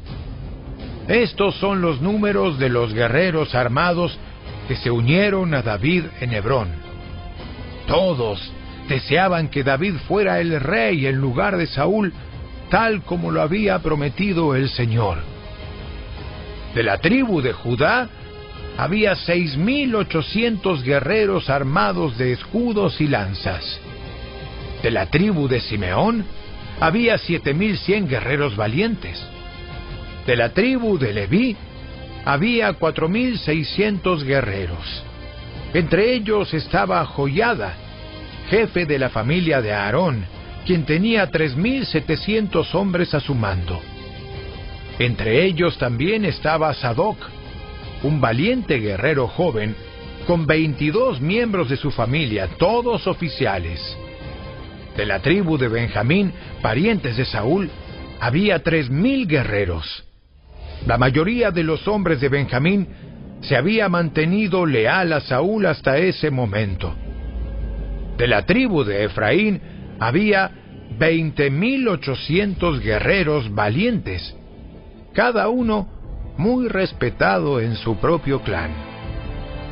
De la media tribu de Manasés al occidente del Jordán, dieciocho mil hombres fueron designados por nombre para ayudar a que David llegara a ser rey. De la tribu de Isaacar, había doscientos jefes junto con sus parientes. Todos estos hombres entendían las señales de los tiempos y sabían cuál era el mejor camino para Israel. De la tribu de Zabulón había cincuenta mil hábiles guerreros. Estaban bien armados y preparados para la batalla y eran completamente leales a David. De la tribu de Neftalí había mil oficiales y treinta y siete mil guerreros armados de escudos y lanzas.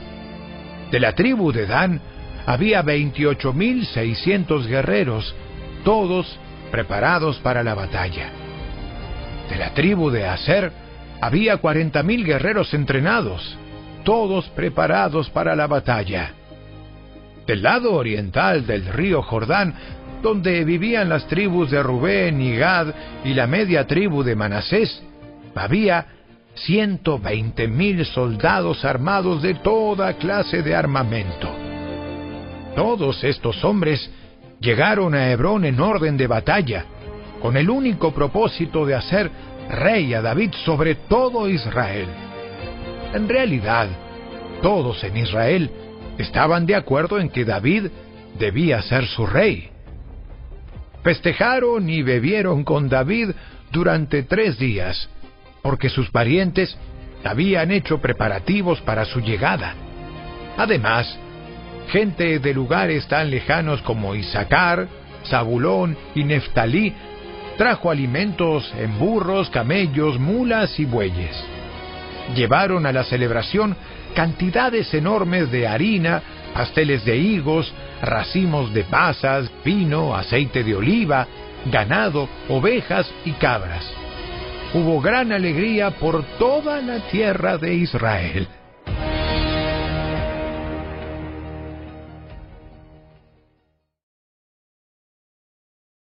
Capítulo 13 David consultó con todos sus oficiales, entre ellos los generales y capitanes de su ejército. Luego se dirigió a toda la asamblea de Israel con las siguientes palabras. Si ustedes lo aprueban y si es la voluntad del Señor nuestro Dios, enviemos un mensaje a todos los israelitas por toda esta tierra, incluidos los sacerdotes y los levitas, en sus ciudades y pastizales, a que se unan a nosotros. Es hora de traer de regreso el arca de nuestro Dios, porque la descuidamos durante el reinado de Saúl. Toda la asamblea estuvo de acuerdo, porque el pueblo comprendía que esto era lo correcto. De manera que David convocó a todo Israel, desde el arroyo de Sior en Egipto al sur, hasta la ciudad de Lebo Amat al norte, para que participara en el traslado del arca de Dios de Kiriat Jearim. Luego David y todo Israel fueron a Baala de Judá, también llamada Kiriat Jearim, para traer de regreso el arca de Dios, que lleva el nombre del Señor, quien está entronizado entre los querubines. Pusieron el arca de Dios en una carreta nueva y la retiraron de la casa de Abinadab. Usa y Ahío guiaban la carreta. David y todo Israel celebraban ante Dios con todas sus fuerzas, entonando canciones y tocando todo tipo de instrumentos musicales, liras, arpas, panderetas, címbalos y trompetas. Cuando llegaron al campo de trillar de Nacón, los bueyes tropezaron y Usa extendió la mano para sujetar el arca. Entonces se encendió el enojo del Señor contra Usa y lo hirió de muerte porque había puesto su mano sobre el arca. Así fue como Usa murió allí en la presencia de Dios. David se enojó porque la ira del Señor se había desatado contra Usa y llamó a ese lugar Fares Usa, que significa desatarse contra Usa nombre que conserva hasta el día de hoy. Ahora David tenía miedo de Dios y preguntó, ¿Cómo podré regresar el arca de Dios para que esté bajo mi cuidado? Por lo tanto, David no trasladó el arca a la ciudad de David, sino que la llevó a la casa de Obed-edom de Gat. El arca de Dios permaneció en la casa de Obed-edom por tres meses, y el Señor bendijo a los de la casa de Obed Edom y todo lo que él poseía.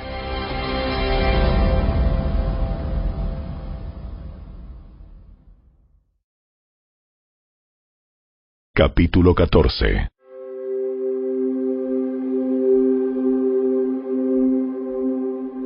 Hiram, rey de Tiro, envió mensajeros a David junto con madera de cedro, así como canteros y carpinteros para que le construyeran un palacio. Entonces, David se dio cuenta de que el Señor lo había confirmado como rey de Israel y que había bendecido su reino en abundancia por amor a su pueblo Israel. Luego David se casó con varias mujeres más en Jerusalén y ellas tuvieron más hijos e hijas. Estos son los nombres de los hijos de David que nacieron en Jerusalén. Samúa, Sobab, Natán, Salomón, Ibar, Elisúa, El Pelet, Noga, Nefeg, Jafía, Elisama, Eliada y Elifelet. Cuando los filisteos se enteraron de que David había sido ungido rey de todo Israel, movilizaron todas sus fuerzas para capturarlo. Pero le avisaron a David que venían, así que salió a su encuentro. Los filisteos llegaron y realizaron una incursión en el valle de Refaim. Entonces David le preguntó a Dios, ¿Debo salir a pelear contra los filisteos? ¿Los entregarás en mis manos? El Señor le contestó, Sí, adelante. Te los entregaré. Entonces David y sus tropas subieron a Baal Perasim y allí derrotó a los filisteos. Dios lo hizo. Me utilizó para irrumpir en medio de mis enemigos como una violenta inundación. Así que llamó a ese lugar Baal Perasim, que significa el Señor que irrumpe. Los filisteos abandonaron sus dioses allí Así que David dio órdenes de que fueran quemados. Poco tiempo después, los filisteos volvieron y de nuevo hicieron una incursión en el valle. Una vez más, David le preguntó a Dios qué debía hacer. No los ataques de frente. En cambio, rodéalos y cerca de los álamos, atácalos por la retaguardia. Cuando oigas un sonido como de pies que marchan en las copas de los álamos, entonces sal a atacar. Esa será la señal de que Dios va delante de ti para herir de muerte al ejército filisteo. Entonces David hizo lo que Dios le ordenó e hirió de muerte al ejército filisteo desde Gabaón hasta Geser. Así la fama de David se extendió por todas partes, y el Señor hizo que todas las naciones tuvieran temor de David.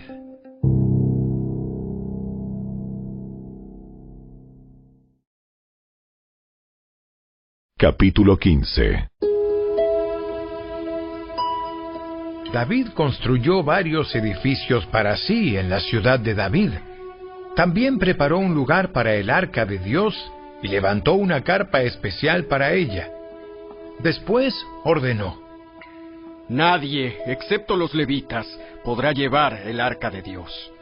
El Señor los ha elegido a ellos para que carguen el arca del Señor y para que les sirvan para siempre. Luego David convocó a todo Israel a Jerusalén para trasladar el arca del Señor al lugar que él le había preparado. Este es el número de los descendientes de Aarón, los sacerdotes, y de los levitas que fueron convocados. Del clan de Coat, 120, con Uriel como su jefe. Del clan de Merari, 220, con Asaías como su jefe del clan de Gersón, 130, con Joel como su jefe. De los descendientes de Elisafán, 200, con Semaías como su jefe. De los descendientes de Hebrón, 80, con Eliel como su jefe. De los descendientes de Uziel, 112, con Aminadab como su jefe. Luego David mandó llamar a los sacerdotes Sadoc y Abiatar y a los siguientes jefes levitas, Uriel, Asaías, Joel, Semaías, Eliel y Aminadab. Les dijo, Ustedes son los jefes de las familias levitas. Deben purificarse ustedes mismos y a todos los demás levitas, a fin de que puedan traer el arca del Señor, Dios de Israel, al lugar que le he preparado. Como no fueron ustedes los levitas los que llevaban el arca la primera vez, el enojo del Señor nuestro Dios se encendió contra nosotros. No habíamos consultado a Dios acerca de cómo trasladarla de la manera apropiada. Así que los sacerdotes y los levitas se purificaron para poder trasladar el arca del Señor, Dios de Israel, a Jerusalén. Entonces los levitas llevaron el arca de Dios sobre los hombros con las varas para transportarla, tal como el Señor le había indicado a Moisés.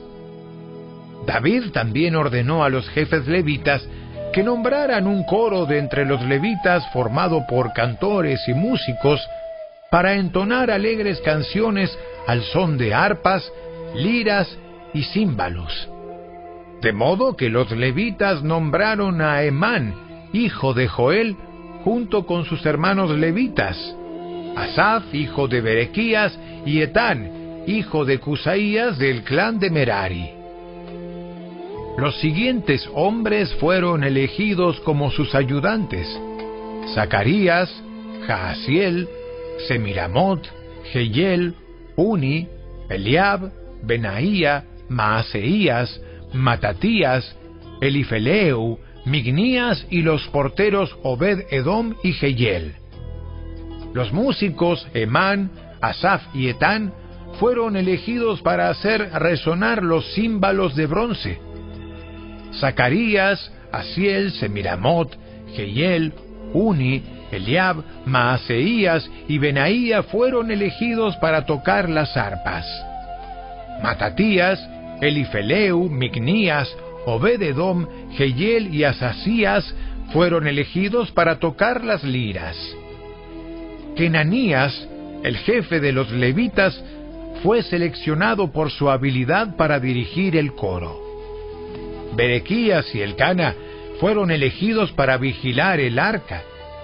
Sebanías, Josafat, Natanael, Amasai, Zacarías, Benaía y Eliezer todos sacerdotes, fueron elegidos para tocar las trompetas cuando marchaban delante del arca de Dios.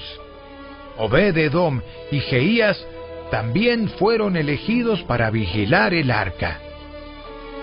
Luego David y los ancianos de Israel junto con los generales del ejército fueron a la casa de Obed-edom para trasladar el arca del pacto del Señor a Jerusalén con gran celebración. Como era evidente que Dios ayudaba a los levitas mientras llevaban el arca del pacto del Señor, sacrificaron siete toros y siete carneros.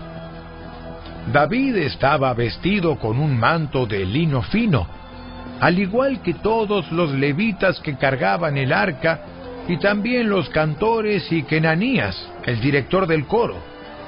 David también llevaba puesta una vestidura sacerdotal.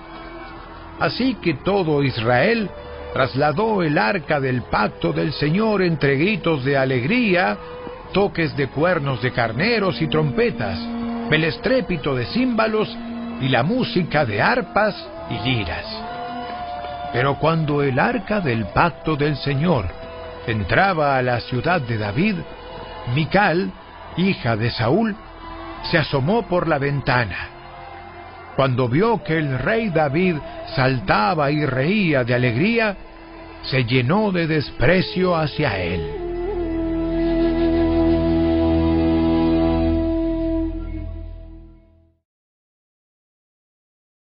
Capítulo 16 Trasladaron el arca de Dios y la colocaron dentro de la carpa especial que David le había preparado. Le presentaron a Dios ofrendas quemadas y ofrendas de paz. Cuando terminó de ofrecer los sacrificios, David bendijo al pueblo en el nombre del Señor. Después repartió a cada hombre y mujer en todo Israel una hogaza de pan, un pastel de dátiles y un pastel de pasas de uva. David designó a los siguientes levitas para dirigir al pueblo en adoración ante el arca del Señor, para invocar sus bendiciones, para dar gracias y para alabar al Señor Dios de Israel. Asaf el líder de este grupo tocaba los címbalos. El segundo era Zacarías, seguido por Jehiel, Semiramot, Jehiel, Matatías, Eliab, Benaía, Obed-Edom y Jehiel. Ellos tocaban las arpas y las liras. Los sacerdotes, Benaía y Jaasiel, tocaban las trompetas continuamente ante el arca del pacto de Dios. Ese día, David le dio a Asaf y a sus compañeros levitas esta canción de agradecimiento al Señor. Den gracias al Señor y proclamen su grandeza, que todo el mundo sepa lo que Él ha hecho. Canten a Él, sí, Cántenle alabanzas. Cuéntenle a todo el mundo acerca de sus obras maravillosas. Regocíjense por su santo nombre. Alégrense ustedes, los que adoran al Señor. Busquen al Señor y su fuerza. Búsquenlo continuamente. Recuerden las maravillas y los milagros que ha realizado y las resoluciones que ha dictado. Ustedes hijos de su siervo Israel, descendientes de Jacob, los elegidos de Dios. Él es el Señor, nuestro Dios. Su justicia se ve por toda la tierra. Recuerden su pacto para siempre, el compromiso que adquirió con mil generaciones. Es el pacto que hizo con Abraham y el juramento que le hizo a Isaac. Se lo confirmó a Jacob como un decreto y al pueblo de Israel como un pacto eterno. Te daré la tierra de Canaán como tu preciada posesión. Eso lo dijo cuando eran pocos, un pequeño grupo de extranjeros en Canaán. Anduvieron de nación en nación, de un reino a otro. Sin embargo, él no permitió que nadie los oprimiera. A favor de ellos, les advirtió a los reyes no toquen a mi pueblo elegido, ni hagan daño a mis profetas. Que toda la tierra cante al Señor. cada día anuncien las buenas noticias de que Él salva. Publiquen sus gloriosas obras entre las naciones. Cuéntenles a todos las cosas asombrosas que Él hace. Grande es el Señor, es el más digno de alabanza. A Él hay que temer por sobre todos los dioses. Los dioses de las otras naciones no son más que ídolos, pero el Señor hizo los cielos. Honor y majestad lo rodean, fuerza y gozo llenan su morada. Oh naciones del mundo, reconozcan al Señor, reconozcan que el Señor es fuerte y glorioso. Denle al Señor la gloria que merece. Lleven ofrendas y entren en su presencia. Adoren al Señor en todo su santo esplendor. Que toda la tierra tiemble delante de Él. El mundo permanece firme y no puede ser sacudido. Que los cielos se alegren y la tierra se goce. Digan a todas las naciones, el Señor reina que el mar y todo lo que contiene exclamen sus alabanzas. Que los campos y sus cultivos estallen de alegría. Que los árboles del bosque canten de alegría delante del Señor, porque viene a juzgar la tierra. Den gracias al Señor porque Él es bueno. Su fiel amor perdura para siempre. Exclamen, Sálvanos, oh Dios de nuestra salvación. Reúnenos y rescátanos de entre las naciones, para que podamos agradecer a tu santo nombre, alegrarnos y alabarte. Alaben al Señor, Dios de Israel, quien vive desde siempre y para siempre. Y todo el pueblo exclamó, Amén. Amén. Amén. Amén. Amén. y alabó al Señor. David dispuso que Asaf y sus hermanos levitas sirvieran continuamente ante el arca del pacto del Señor, encargados de hacer todo lo necesario cada día. En este grupo estaban como porteros Obed-Edom, hijo de Jedutún, Josa y otros sesenta y ocho levitas. Mientras tanto, David colocó al sacerdote Sadoc y a sus colegas sacerdotes en el tabernáculo del Señor, en el lugar de adoración en Gabaón, donde siguieron sirviendo delante del Señor. Cada mañana y cada tarde sacrificaban al Señor las ofrendas quemadas habituales sobre el altar apartado para ese propósito, en obediencia a todo lo que está escrito en la ley del Señor como él se lo había ordenado a Israel. David también designó a Emán, a Jedutún y a los demás que fueron elegidos por nombre para darle gracias al Señor, porque su fiel amor perdura para siempre. Acompañaban sus cánticos de alabanza a Dios con trompetas, címbalos y otros instrumentos. Y los hijos de Jedutún fueron designados como porteros. Luego, todos regresaron a su casa y David volvió a su hogar para bendecir a su propia familia.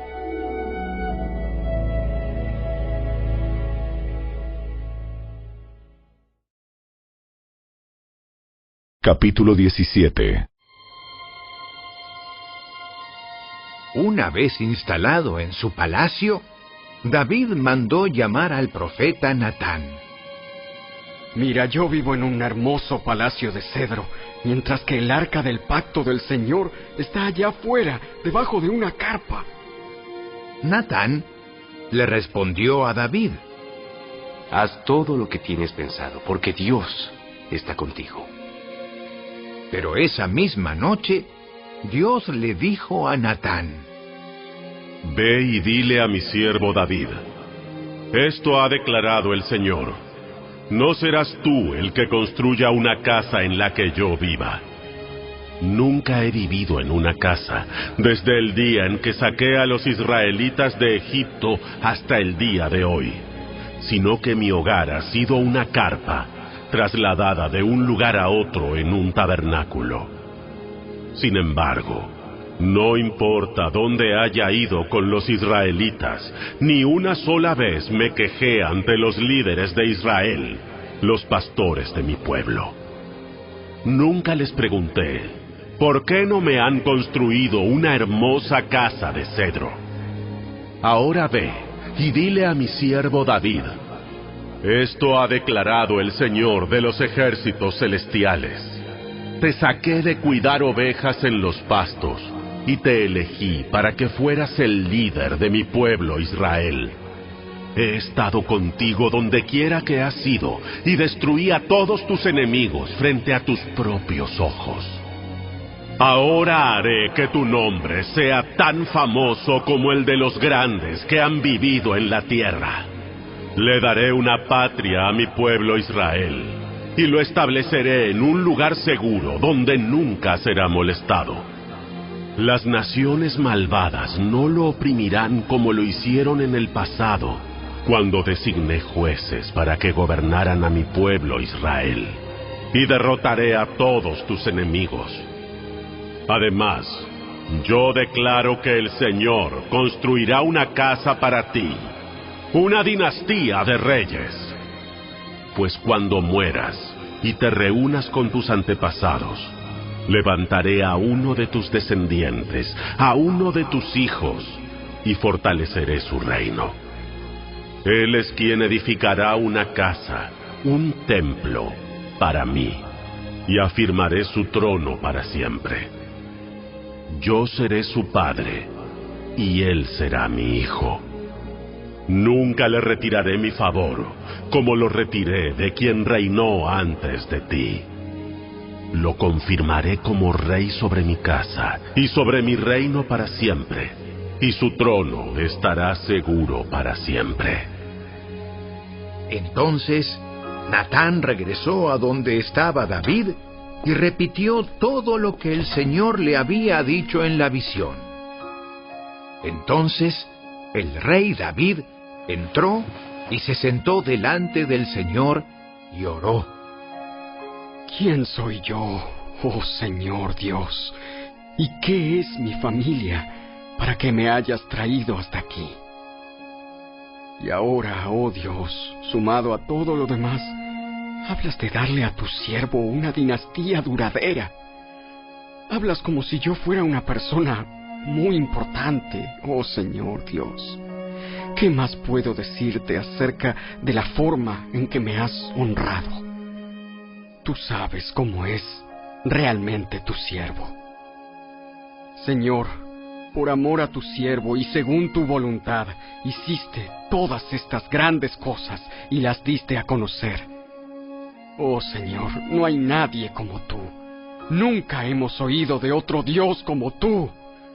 ¿Qué otra nación sobre la tierra es como tu pueblo Israel? ¿Qué otra nación, oh Dios, has redimido de la esclavitud para que sea tu pueblo? Te hiciste un gran nombre cuando redimiste a tu pueblo de Egipto. Realizaste imponentes milagros y expulsaste a las naciones que le impidieron el paso. Elegiste a Israel para ser tu pueblo para siempre. Y tú, oh Señor, llegaste a ser su Dios. Y ahora, oh Señor, yo soy tu siervo. Haz lo que prometiste respecto a mí y a mi familia, que sea una promesa que dure para siempre. Que tu nombre sea afirmado y honrado para siempre, de modo que todos digan, el Señor de los ejércitos celestiales, el Dios de Israel, es Dios de Israel. Que la casa de tu siervo David permanezca delante de ti para siempre. Oh Dios mío, me he atrevido a elevarte mi oración porque has revelado a tu siervo que construirás una casa para él, una dinastía de reyes. Pues tú eres Dios, oh Señor y le has prometido estas cosas buenas a tu siervo. Ahora te ha complacido bendecir la casa de tu siervo para que permanezca para siempre delante de ti. Pues cuando tú concedes una bendición, oh Señor, es una bendición eterna.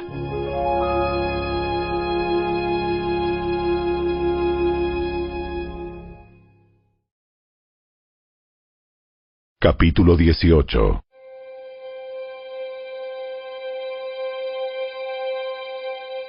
Después David derrotó y sometió a los filisteos al conquistar Gat y las ciudades vecinas. David también conquistó la tierra de Moab, y los moabitas, a quienes se les perdonó la vida, se convirtieron en súbditos de David y tuvieron que pagarle tributo.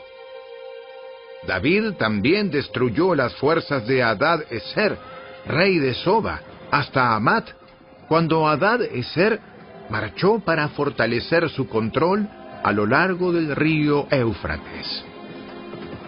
David capturó mil carros de guerra, siete mil conductores de carros de guerra y veinte mil soldados de infantería. Les lició los caballos de tiro, excepto los necesarios para cien carros de guerra. Cuando los arameos de Damasco llegaron para ayudar al rey Adad Eser, David mató a veintidós mil de ellos. Luego puso varias guarniciones militares en Damasco, la capital aramea, y los arameos se convirtieron en súbditos de David y le pagaban tributo. Así que el Señor le daba la victoria a David donde quiera que iba. David llevó a Jerusalén los escudos de oro de los oficiales de Adad Eser, junto con una gran cantidad de bronce de las ciudades de Teba y de Cun que pertenecían a Adad Eser. Tiempo después, Salomón fundió el bronce y moldeó un enorme tazón de bronce llamado el mar, además de las columnas y los diversos objetos de bronce usados en el templo. Cuando Toy, rey de Amat, se enteró de que David había destruido a todo el ejército de Adad Eser, rey de Soba, envió a su hijo Joram para felicitar al rey David por su exitosa campaña. Adad Eser y Toy habían sido enemigos y con frecuencia estaban en guerra. Joram le obsequió a David muchos regalos de oro, de plata y de bronce. El rey David dedicó todos estos regalos al Señor, junto con el oro y la plata que había traído de las otras naciones, de Edom, de Moab, de Amón, de Filistea y de Amalek. Abisai, hijo de Sarbia, aniquiló a dieciocho mil edomitas en el valle de la Sal.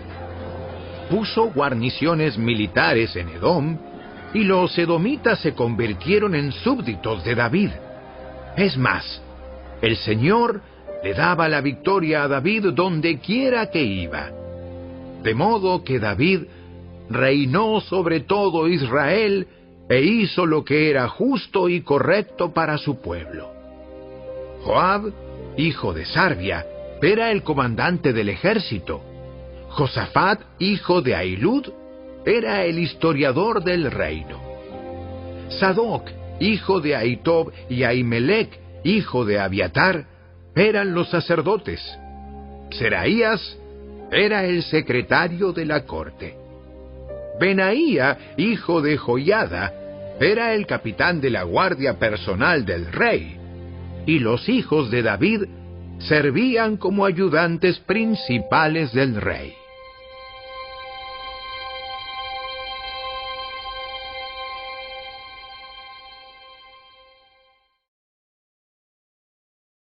Capítulo 19 Después de un tiempo, murió Naas, rey de los amonitas, y su hijo Anún subió al trono. David dijo, Demostraré lealtad a Anún, porque su padre Naas siempre me fue leal. Entonces David envió mensajeros a Anún para expresarle sus condolencias por la muerte de su padre. Pero cuando los embajadores de David llegaron a la tierra de Amón, los comandantes amonitas le dijeron a Anún, em, ¿Realmente cree que estos hombres vienen para honrar a su padre? No. No. David los ha enviado a espiar la tierra para luego venir y conquistarla. Entonces, Anún tomó presos a los embajadores de David, les afeitó la barba, les cortó los mantos a la altura de las nalgas y los envió avergonzados de regreso a David. Cuando llegó a oídos de David lo que les había sucedido a sus hombres, envió mensajeros para decirles, Quédense en Jericó hasta que les crezca la barba y luego regresen. Pues se sentían muy avergonzados de su aspecto. Cuando el pueblo de Amón se dio cuenta de qué tan seriamente había provocado el enojo de David, Anún y los amonitas enviaron 34 toneladas de plata para contratar carros de guerra y sus conductores de Aram Naharaim, de Aram Maaca y de Soba. También contrataron 32 mil carros de guerra y lograron el apoyo del rey de Maaca y su ejército. Estas fuerzas acamparon en Medeba, donde se les unieron las tropas amonitas que Anún había reclutado en sus propias ciudades. Cuando David se enteró, envió a Joab con todos sus guerreros a pelear contra ellos. Las tropas amonitas se pusieron en pie de guerra a la entrada de la ciudad mientras los otros reyes tomaron posiciones para pelear a campo abierto. Cuando Joab vio que tendría que luchar tanto por el frente como por la retaguardia, eligió a algunas de las tropas selectas israelitas y las puso bajo su propio mando para luchar contra los arameos a campo abierto dejó al resto del ejército bajo el mando de su hermano Abisai, quien atacaría a los amonitas. Si los arameos son demasiado fuertes para mí, entonces ven en mi ayuda. Si los amonitas son demasiado fuertes para ti, te ayudaré. ¡Sé valiente! Luchemos con valor por nuestro pueblo y las ciudades de nuestro Dios, y que se haga la voluntad del Señor. Cuando Joab y sus tropas atacaron, los arameos comenzaron a huir. Al ver que los arameos corrían, los amonitas también huyeron de Abisai y retrocedieron a la ciudad. Así que Joab regresó a Jerusalén. Al darse cuenta los arameos de que no podían contra Israel, enviaron mensajeros para pedir tropas adicionales arameas del otro lado del río Éufrates. Estas tropas estaban bajo el mando de Sobac, el comandante de las fuerzas de Adad Eser. Cuando David oyó lo que sucedía, movilizó a todo Israel, cruzó el río Jordán y puso a sus hombres en formación de batalla. Luego entró en combate con los arameos y ellos lucharon contra él. Pero nuevamente los arameos huyeron de los israelitas. Esta vez, las fuerzas de David mataron a siete mil conductores de carros de guerra y a cuarenta mil soldados de infantería, entre estos a Sobac, el comandante del ejército. Cuando los aliados de Hadad Eser vieron que Israel los había derrotado, se rindieron a David y se convirtieron en sus súbditos. Después de esto, los arameos nunca más quisieron ayudar a los amonitas.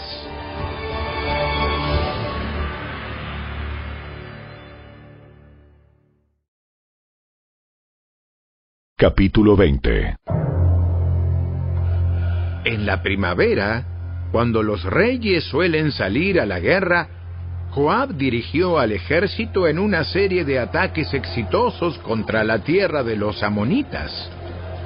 Durante esas operaciones, sitió la ciudad de Rabá, la atacó y la destruyó. Sin embargo, David se quedó en Jerusalén. Entonces David fue a Rabá y quitó la corona de la cabeza del rey y la colocaron sobre la de él. La corona estaba hecha de oro con gemas incrustadas y David descubrió que pesaba 34 kilos. Además, David se llevó un enorme botín de la ciudad. También hizo esclavos a los habitantes de Rabá y los forzó a trabajar con sierras, picos y hachas de hierro.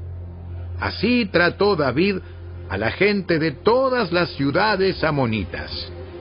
Luego David regresó a Jerusalén con todo el ejército.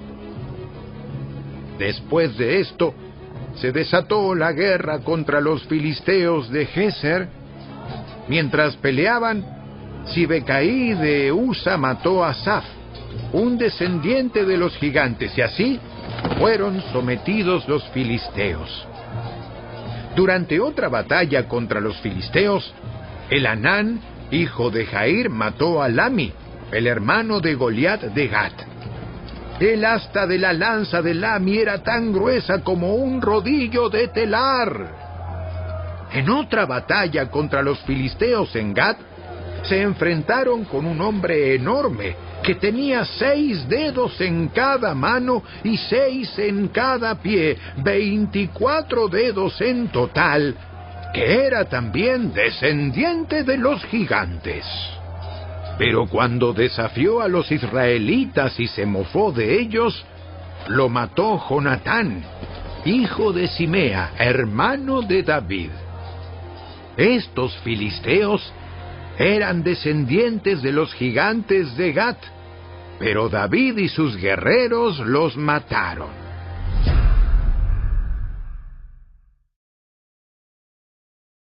Capítulo 21 Satanás se levantó contra Israel y provocó que David hiciera un censo del pueblo de Israel. De modo que David les dijo a Joab y a los comandantes del ejército, Hagan un censo de todo el pueblo de Israel, desde Berseba en el sur hasta Dan en el norte, y tráiganme un informe para que yo sepa cuántos son.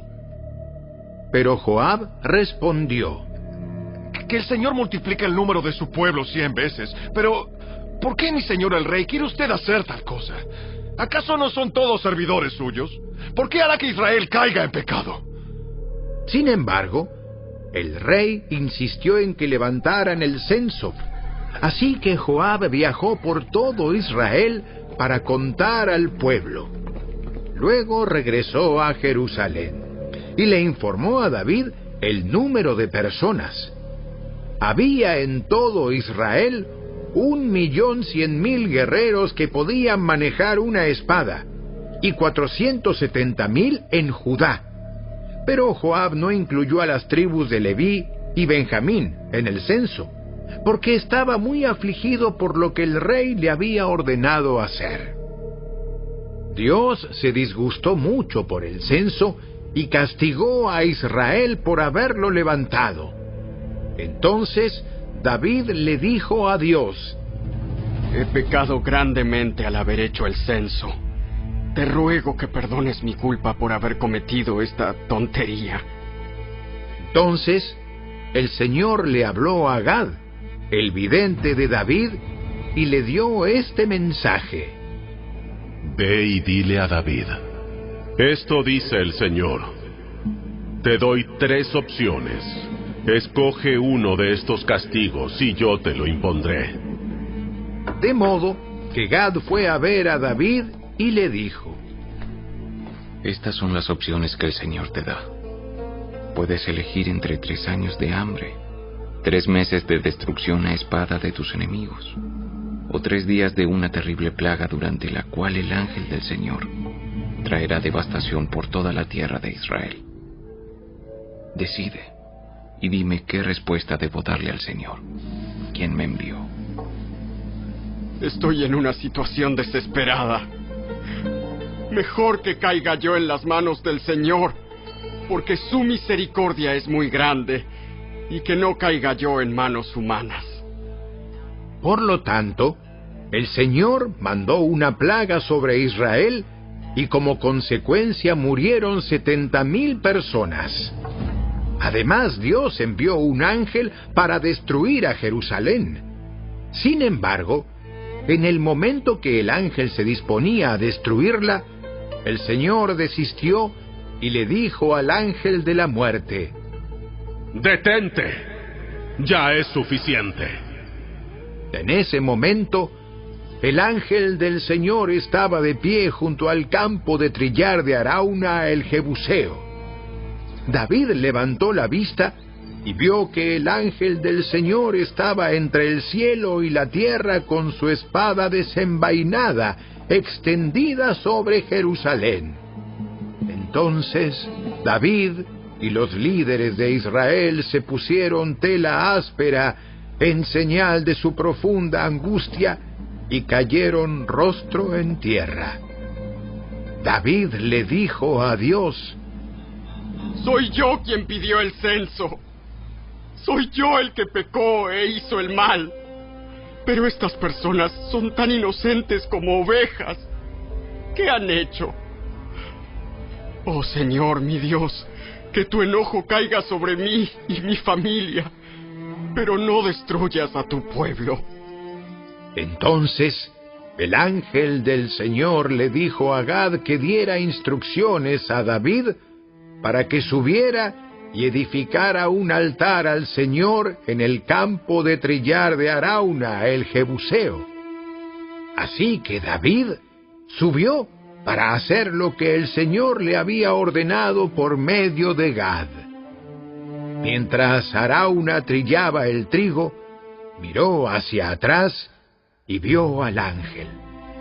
Los cuatro hijos de Arauna que estaban con él huyeron y se escondieron. Cuando Arauna vio que se acercaba David, salió del campo de trillar y se inclinó ante David rostro en tierra. David le dijo a Arauna, Permíteme comprarte este campo de trillar por el precio total. Así podré edificar allí un altar al Señor para que detenga la plaga. Tómela, mi señor el rey, y úsela como usted quiera.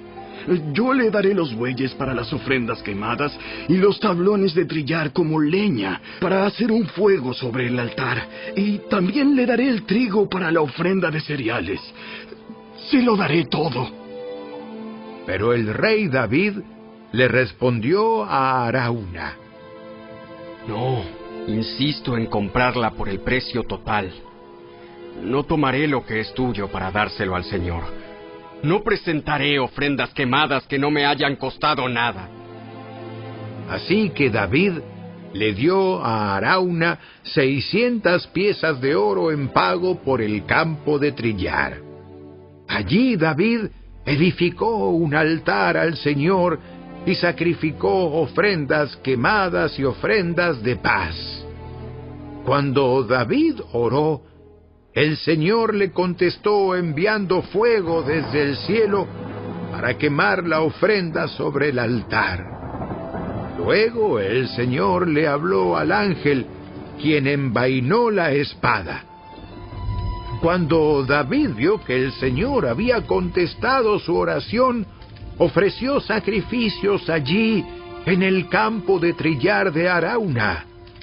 En ese tiempo, el tabernáculo del Señor y el altar de las ofrendas quemadas que Moisés había hecho en el desierto estaban situados en el lugar de culto en Gabaón.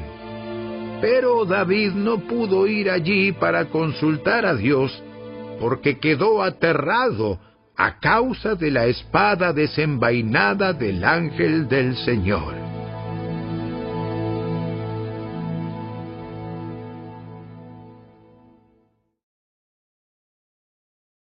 Capítulo 22 Luego David dijo, Este será el sitio del templo del Señor Dios y el lugar del altar para las ofrendas quemadas de Israel. De modo que David dio órdenes para reunir a los extranjeros que vivían en Israel y les encargó la tarea de preparar piedras talladas para construir el templo de Dios. David proporcionó grandes cantidades de hierro para los clavos que se necesitarían para las puertas de las entradas y los herrajes, y dio tanto bronce que no se podía pesar. También proveyó innumerables troncos de cedro, porque los hombres de Tiro y de Sidón habían llevado grandes cantidades de cedro a David. David dijo, Mi hijo Salomón es aún joven y sin experiencia, ya que el templo que se edificará para el Señor debe ser una estructura magnífica, gloriosa y reconocida en el mundo entero. Comenzaré a hacer los preparativos desde ahora. Así que antes de morir, David reunió una enorme cantidad de materiales de construcción. Luego David mandó llamar a su hijo Salomón y le dio instrucciones para que edificara un templo para el Señor, Dios de Israel. Hijo mío, yo quería edificar un templo para honrar el nombre del Señor mi Dios.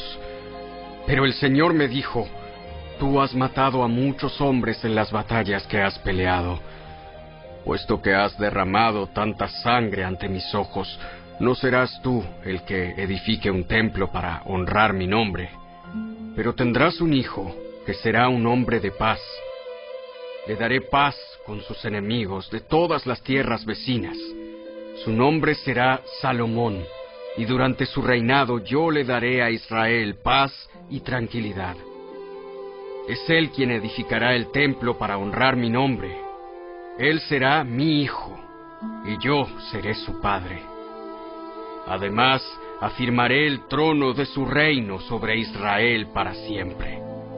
Ahora, hijo mío, que el Señor esté contigo y te dé éxito al seguir sus instrucciones en la edificación del templo del Señor tu Dios.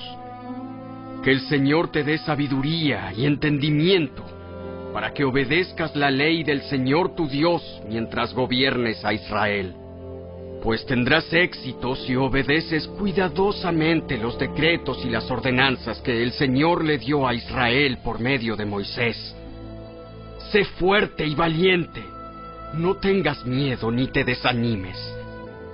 He trabajado mucho para proveer los materiales para construir el templo del Señor. Hay 3.400 toneladas de oro, 34.000 toneladas de plata y tanto hierro y bronce que es imposible pesarlos. También he reunido madera y piedras para las paredes, aunque tal vez necesites agregar más. Cuentas con un buen número de hábiles carpinteros, canteros y artesanos de toda clase. Además, cuentas con expertos en orfebrería y platería y trabajadores del bronce y del hierro. Ahora, manos a la obra y que el Señor esté contigo.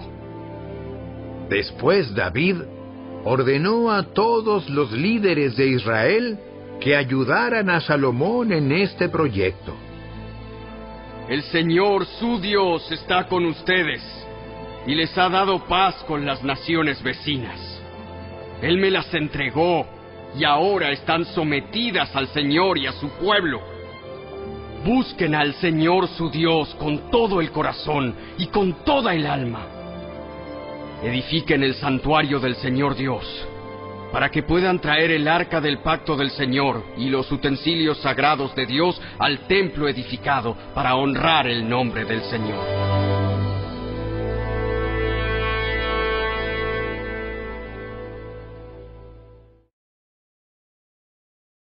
Capítulo 23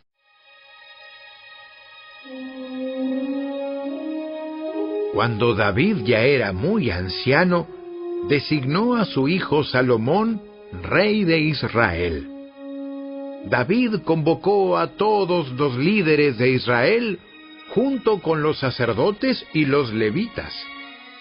Contaron a todos los levitas de treinta años o más y el total sumó treinta y ocho mil. Entonces David dijo, De entre los levitas, veinticuatro mil supervisarán el trabajo en el templo del Señor. Otros seis mil servirán como funcionarios y jueces. Otros cuatro mil trabajarán como porteros y cuatro mil alabarán al Señor con los instrumentos musicales que yo hice. Después, David dividió a los levitas en grupos, nombrados por los clanes que descendían de los tres hijos de Leví, Gersón, Coat y Merari. Los núcleos familiares de los gersonitas se identificaron por la línea de descendencia de Libni y Simei, los hijos de Gersón. Tres de los descendientes de Libni fueron Jehiel, el jefe de familia, Setam y Joel. Estos fueron los jefes de familia de Libni. Tres de los descendientes de Simei fueron Selomit, Hasiel y Arán. Otros cuatro descendientes de Simei fueron Jaat, Sisa, Jeús y Bería. Jaat fue el jefe de familia y Sisa le seguía. Contaron a Jeús y a Bería como una sola familia porque no tuvieron muchos hijos. Cuatro de los descendientes de Coat fueron Amram, Izar, Hebrón y Uziel. Los hijos de Amram fueron Aarón y Moisés. Aarón y sus descendientes fueron apartados para dedicar lo que es sumamente santo, ofrecer sacrificios en la presencia del Señor, servir al Señor y pronunciar bendiciones en su nombre para siempre. En cuanto a los hijos de Moisés, hombre de Dios, se les incluyó en la tribu de Leví. Los hijos de Moisés fueron Gersón y Eliezer.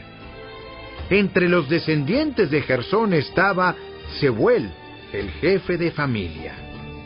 Eliezer solamente tuvo un hijo, Reabías, el jefe de familia. Reabías tuvo muchos descendientes. Entre los descendientes de Isar estaba Selomit, el jefe de familia. Entre los descendientes de Hebrón estaban Jerías, el jefe de familia, Amarías, el segundo, Jaasiel, el tercero, y Jecamán, el cuarto. Entre los descendientes de Uziel estaban Micaía, el jefe de familia, e Isías, el segundo. Entre los descendientes de Merari estaban Mali y Musi. Los hijos de Mali fueron Eleazar y Cis. Eleazar murió sin tener hijos, solamente tuvo hijas.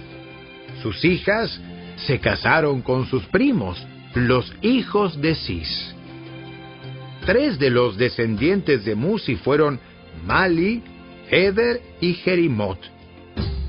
Estos fueron los descendientes de Leví por clanes, los jefes de los grupos de familia registrados cuidadosamente por nombre. Cada uno debía tener 20 años o más para tener el derecho de servir en la casa del Señor. Pues David dijo, El Señor Dios de Israel nos ha dado paz, y Él vivirá siempre en Jerusalén. Ahora los levitas no tendrán que transportar el tabernáculo y su mobiliario de un lugar a otro. De acuerdo con las últimas instrucciones de David, todos los levitas de 20 años o más fueron registrados para servir.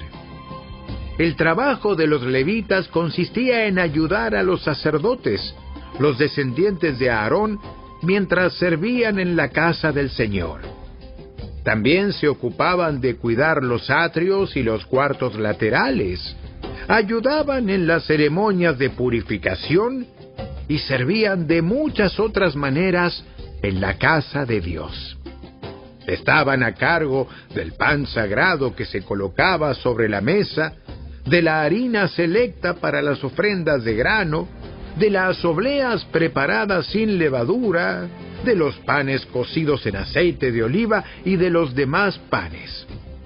También eran responsables de verificar todas las pesas y medidas. Además, cada mañana y cada tarde se presentaban delante del Señor para entonarle canciones de agradecimiento y alabanza. Ayudaban con las ofrendas quemadas que se presentaban al Señor cada día de descanso en las celebraciones de Luna Nueva y en los demás festivales establecidos. Un número requerido de levitas servía en la presencia del Señor siempre, siguiendo los procedimientos que se les había indicado. Por lo tanto, bajo la supervisión de los sacerdotes, los levitas vigilaban el tabernáculo y el templo y llevaban a cabo con fidelidad sus responsabilidades de servicio en la casa del Señor.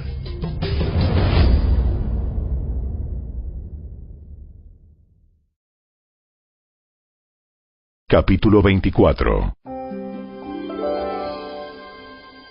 Los descendientes de Aarón, los sacerdotes, fueron organizados en grupos para el servicio.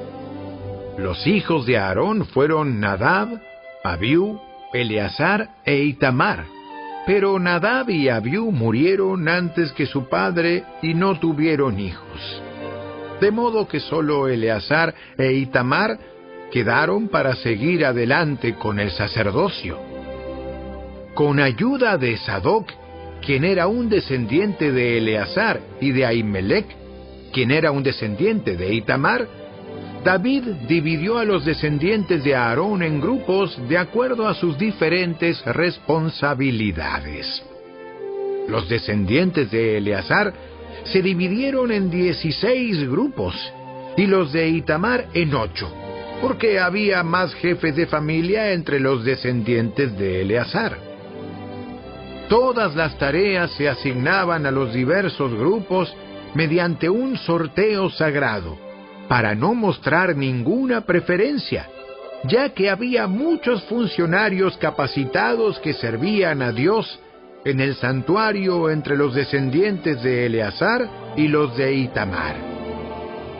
Semaías, hijo de Natanael, un levita, actuó como secretario y anotó los nombres y las responsabilidades en la presencia del rey, de los oficiales, del sacerdote Sadoc, de Ahimelech, hijo de Abiatar, y de los jefes de familia, de los sacerdotes y de los levitas. Los descendientes de Eleazar y de Itamar se turnaban para echar suertes.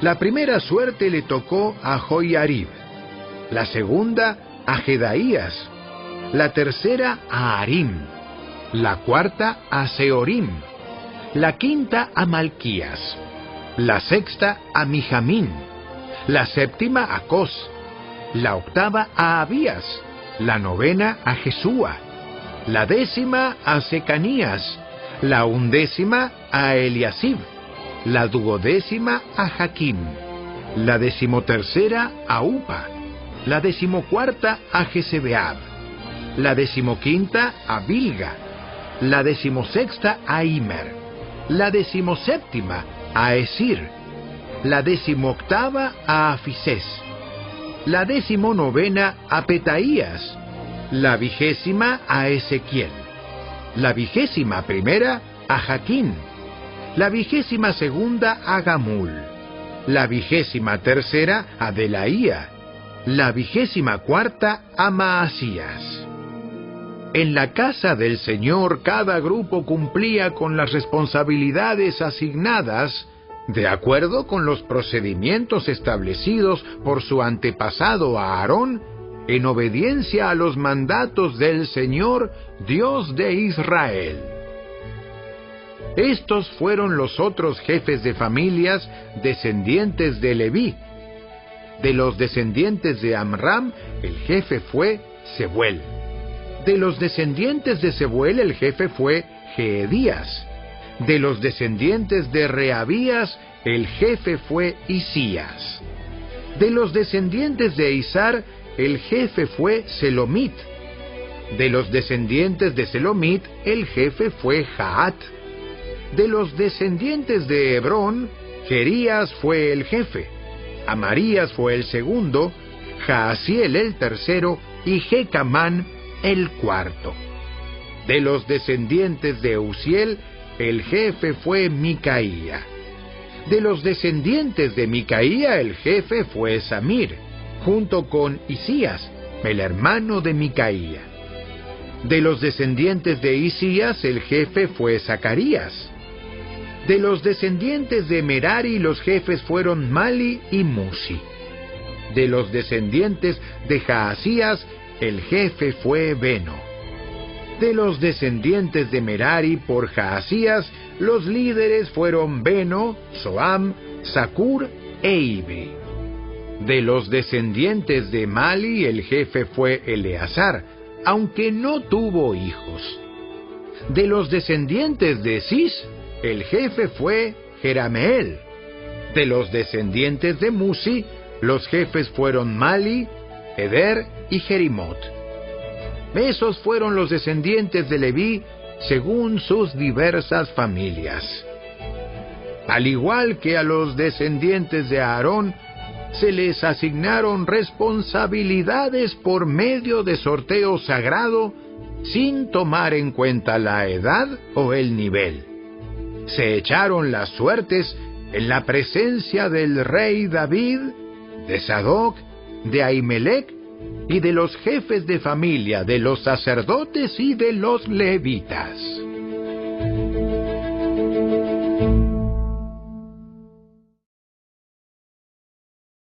Capítulo 25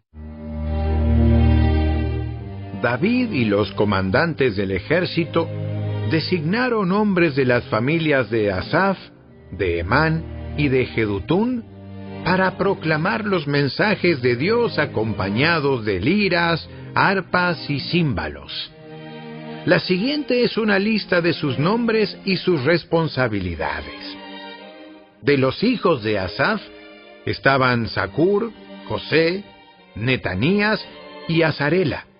Ellos trabajaban bajo la dirección de su padre Asaf, quien proclamaba los mensajes de Dios por orden del rey. De los hijos de Jedutún estaban Gedalías, Seri, Jesaías, Simei, Asabías y Matatías, seis en total. Ellos trabajaban bajo la dirección de su padre, Jedutún, quien proclamaba los mensajes de Dios al son de la lira dando gracias y alabando al Señor. De los hijos de Emán estaban Buquías, Matanías, Uziel, Subael, Jerimot, Ananías, Ananí, Eliata, Gidalti, Romanti Eser, Josbecasa, Maloti, Otir y Maasiot. Todos estos fueron hijos de Emán, el vidente del rey, pues Dios lo había honrado con catorce hijos y tres hijas. Todos estos hombres estaban bajo la dirección de su padre mientras tocaban música en la casa del Señor. Entre sus responsabilidades estaba tocar címbalos, arpas y liras en la casa de Dios. Asaf, Jedutún y Emán dependían directamente del rey. Todos ellos, junto con sus familias, estaban capacitados para tocar música delante del Señor, y todos 288 en total, eran músicos por excelencia. Los músicos se designaban para los turnos de servicio mediante el sorteo sagrado sin tomar en cuenta si eran jóvenes o ancianos, maestros o discípulos. La primera suerte le tocó a José, del clan de Asaf, y a doce de sus hijos y parientes. La segunda a Gedalías y a doce de sus hijos y parientes.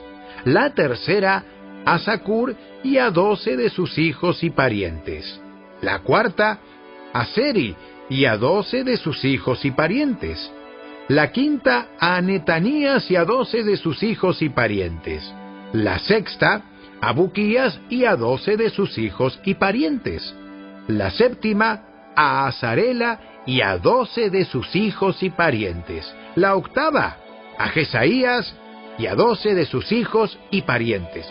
La novena a Matanías y a doce de sus hijos y parientes. La décima a Simei y a doce de sus hijos y parientes. La undécima a Uziel y a doce de sus hijos y parientes. La duodécima a Asabías y a doce de sus hijos y parientes. La décimo tercera a Subael y a doce de sus hijos y parientes. La decimocuarta a Matatías y a doce de sus hijos y parientes. La decimoquinta a Jerimot y a doce de sus hijos y parientes. La decimosexta a Ananías y a doce de sus hijos y parientes. La decimoséptima a Josbecasa y a doce de sus hijos y parientes. La decimoctava a Ananí y a doce de sus hijos y parientes. La decimonovena a Maloti y a doce de sus hijos y parientes. La vigésima a Eliata y a doce de sus hijos y parientes. La vigésima primera a Otir y a doce de sus hijos y parientes. La vigésima segunda a Gidalti y a doce de sus hijos y parientes. La vigésima tercera a Maasiot y a doce de sus hijos y parientes. La vigésima cuarta a Romanti Eser y a doce de sus hijos y parientes.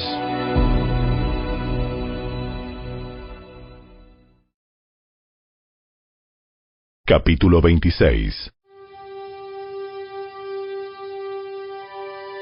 Estas son las divisiones de los porteros. De los coreitas estaba Meselemías, hijo de Coré, de la familia de Abiasaf. Los hijos de Meselemías fueron Zacarías, el mayor, Gediael, el segundo, Zebadías, el tercero, Jatniel, el cuarto, Elam, el quinto, Joanán, el sexto, y Elioenai, el séptimo.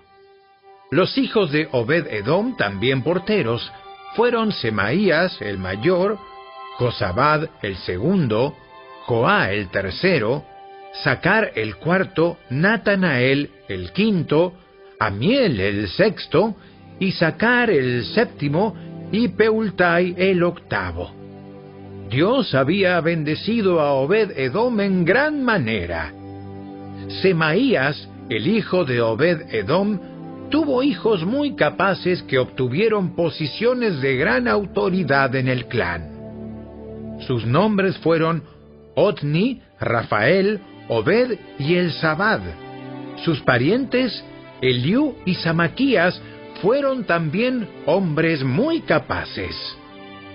Todos estos descendientes de Obed Edom, entre ellos sus hijos y nietos, sesenta y dos en total, eran hombres muy capaces y competentes para su trabajo. Los dieciocho hijos y parientes de Meselemías también fueron hombres muy capaces. Osa, del clan de Merari, designó a Simri jefe de entre sus hijos, aunque no era el mayor. Entre sus otros hijos estaban Hilcías, el segundo, Tebalías, el tercero, y Zacarías, el cuarto. Los hijos y parientes de Osa que sirvieron como porteros sumaban trece en total. Estas divisiones de porteros llevaban el nombre del jefe de su familia, y al igual que los demás levitas, servían en la casa del Señor. Fueron designados por familias para estar de guardia en las distintas puertas sin tomar en cuenta su edad o preparación, porque todo se decidía por medio del sorteo sagrado. La responsabilidad por la puerta oriental le tocó a Meselemías y a su grupo. La puerta del norte fue asignada a Zacarías, un hombre de una sabiduría fuera de lo común.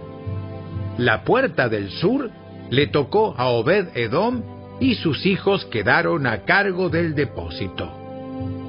A Supín y a Osa les asignaron la puerta occidental y la entrada que conduce al templo. Los turnos de guardia se dividían de manera equitativa.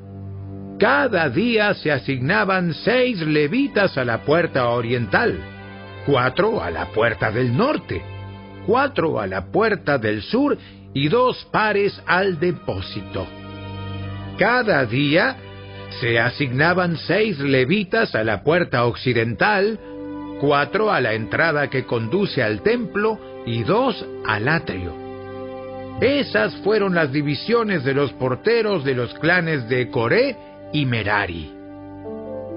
Otros levitas, bajo la dirección de Ahías, estaban a cargo de los tesoros de la casa de Dios y de los tesoros que contenían las ofrendas dedicadas al Señor. Jehiel fue el líder de la familia de Libni del clan de Gersón. Setam y su hermano Joel, hijos de Jehiel, estaban a cargo de los tesoros de la casa del Señor. Estos son los líderes que descendían de Amram, Isar, Hebrón y Uziel. Del clan de Amram, Sebuel fue un descendiente de Gersón, hijo de Moisés. Era el funcionario principal de los tesoros. Sus parientes por parte de Eliezer fueron Reabías, Jesaías, Joram, Sicri y Selomot. Selomot y sus parientes estaban a cargo de los tesoros que contenían las ofrendas que el rey David los jefes de familia, los generales, los capitanes y otros oficiales del ejército habían dedicado al Señor. Estos hombres dedicaron para el mantenimiento de la casa del Señor parte del botín que habían ganado en batalla. Selomot y sus parientes también cuidaban las ofrendas dedicadas al Señor por Samuel el vidente, Saúl, hijo de Cis, Abner, hijo de Ner, y Joab, hijo de Sarbia. Todas las demás ofrendas que habían sido dedicadas también estaban a su cargo. Del clan de Isar, a Kenanías y a sus hijos se les dieron responsabilidades administrativas como funcionarios y jueces sobre Israel. Del clan de Hebrón, a Sabías y sus parientes, mil setecientos hombres capaces, quedaron a cargo de las tierras israelitas al occidente del río Jordán. Eran responsables de todos los asuntos relacionados con el trabajo del Señor y con el servicio al rey en esa área. También del clan de Hebrón estaba Jerías, quien era el jefe de los hebronitas según los registros genealógicos. En el año 40 del reinado de David, se hizo una investigación en los registros y se encontraron hombres capaces del clan de Hebrón en Jazer en la tierra de Galaad. Había dos mil setecientos hombres capaces entre los parientes de Jerías. El rey David los envió al lado oriental del río Jordán y los puso a cargo de la tribu de Rubén, de la tribu de Gad y de la media tribu de Manasés. Eran responsables de todos los asuntos relacionados con Dios y con el rey.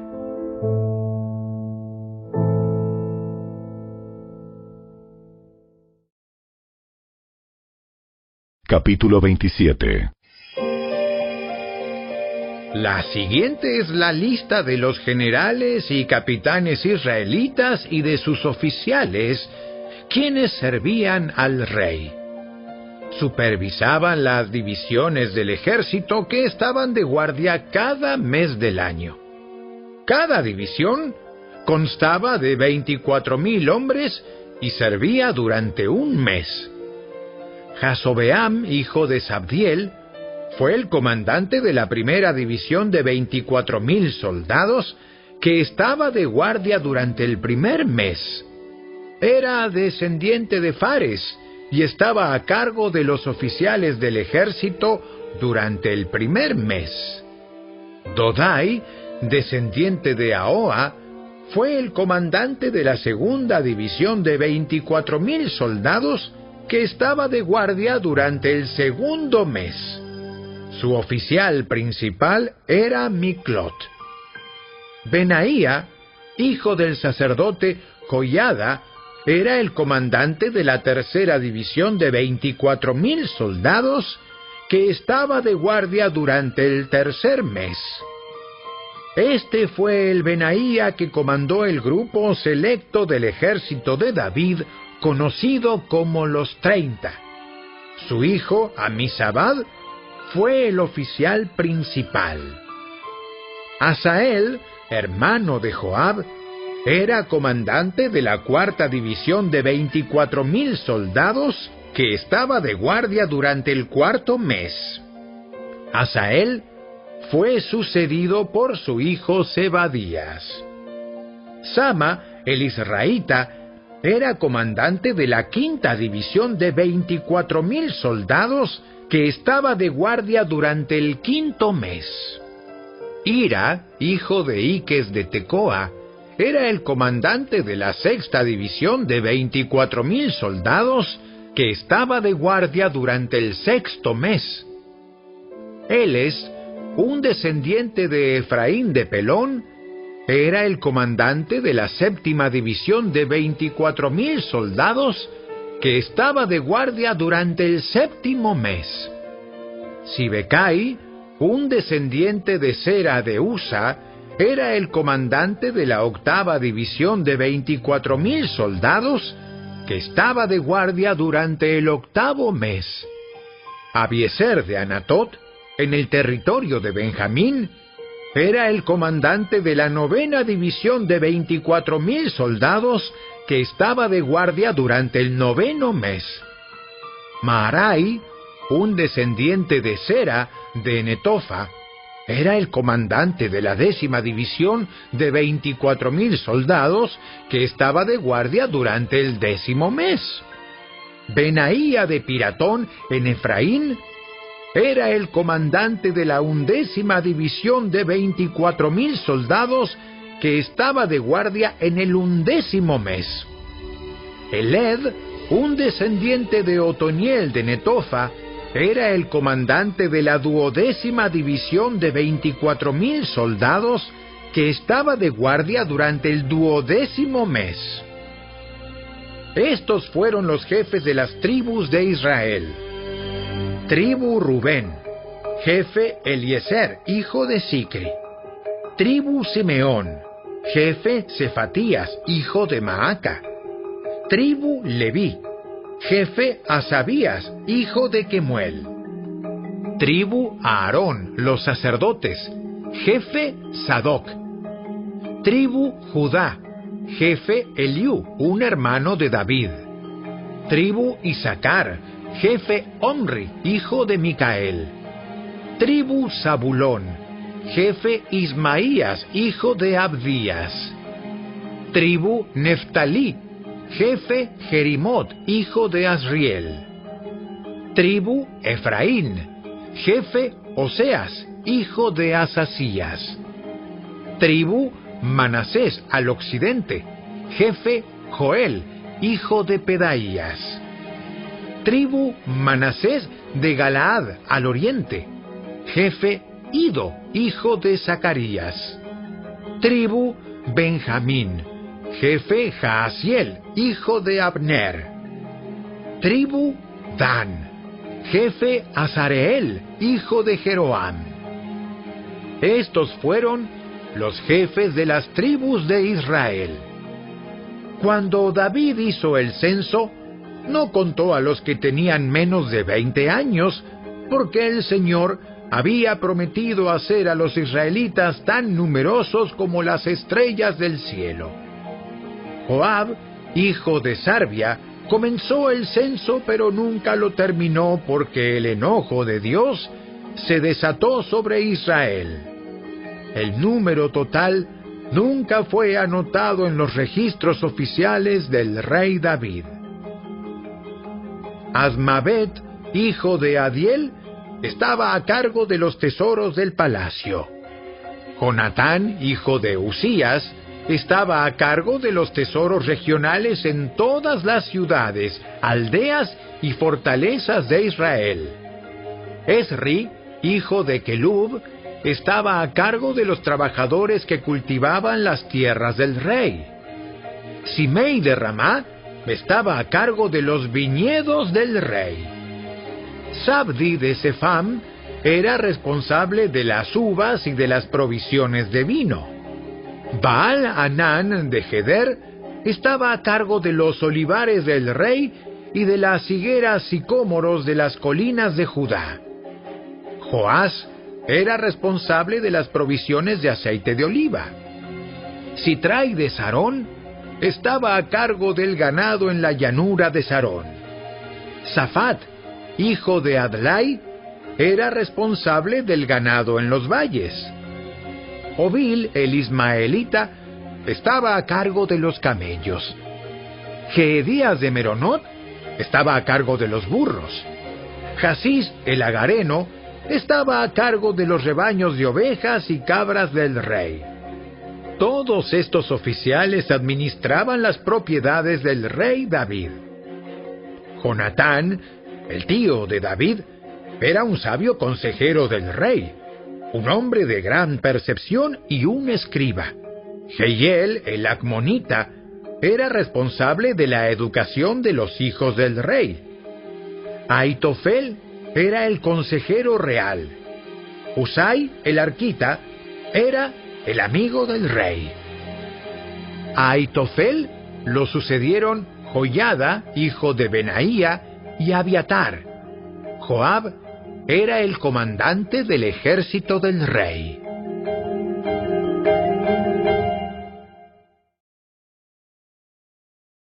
Capítulo 28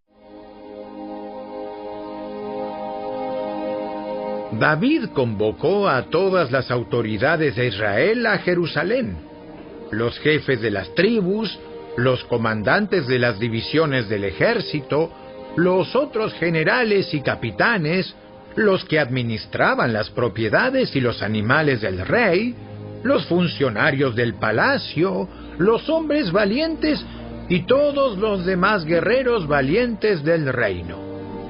David se puso de pie y dijo, Hermanos míos y pueblo mío, era mi deseo construir un templo donde el arca del pacto del Señor, el estrado de los pies de Dios, pudiera descansar para siempre.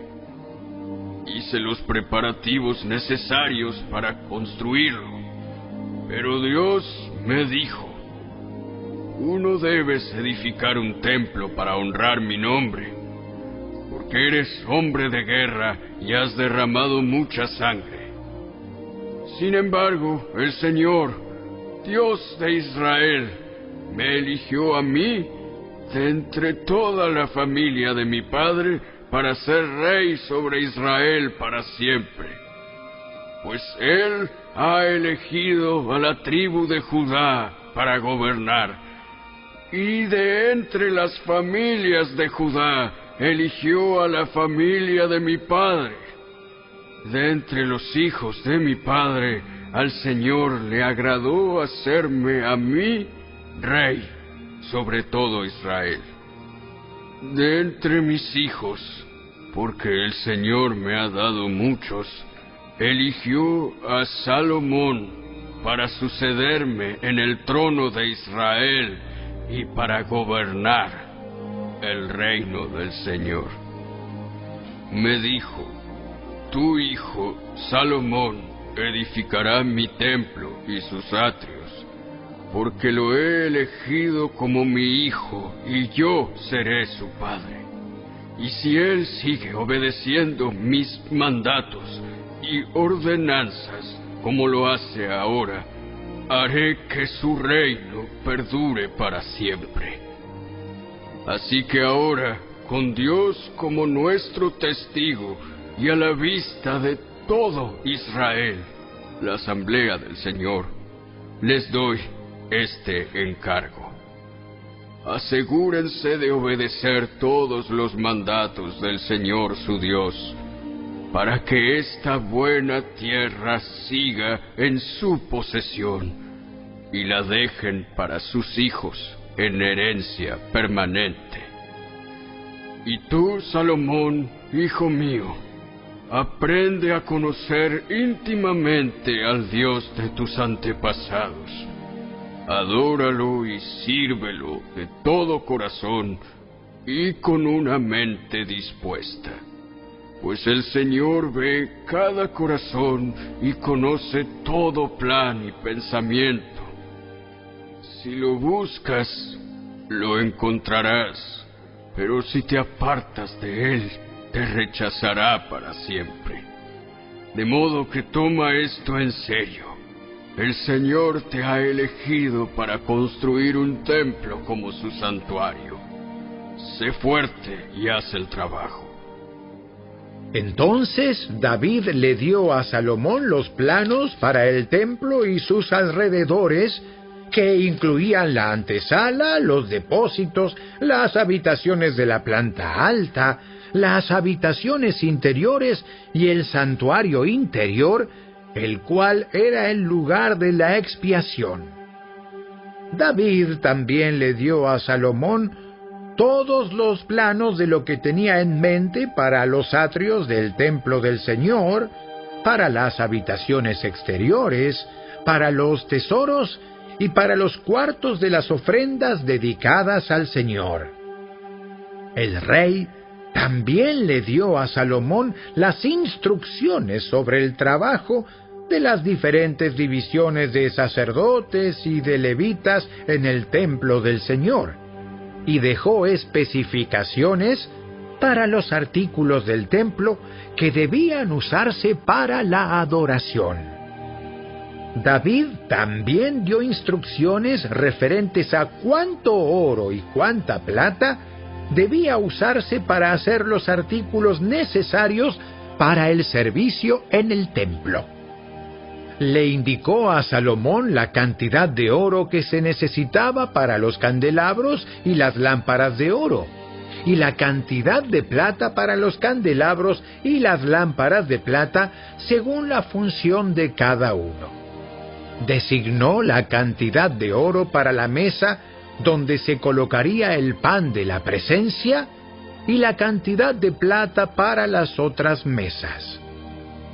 David también indicó la cantidad de oro para los ganchos de oro macizo utilizados para manejar la carne de los sacrificios y para los tazones, las jarras y la vajilla, así como la cantidad de plata para cada uno de los platos. Especificó la cantidad de oro refinado para el altar del incienso. Finalmente, le dio un plano para la carroza del Señor, es decir, los querubines de oro cuyas alas se extendían sobre el arca del pacto del Señor.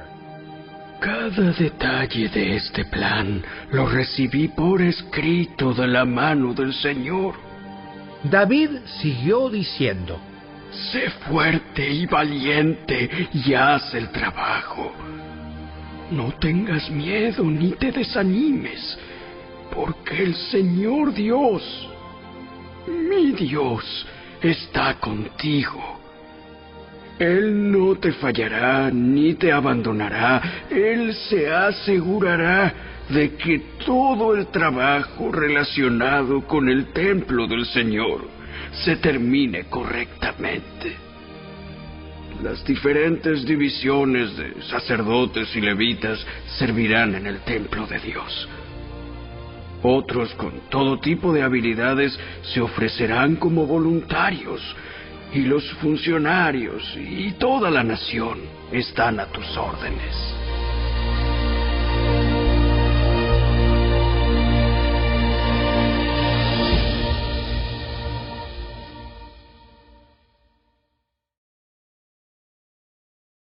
Capítulo 29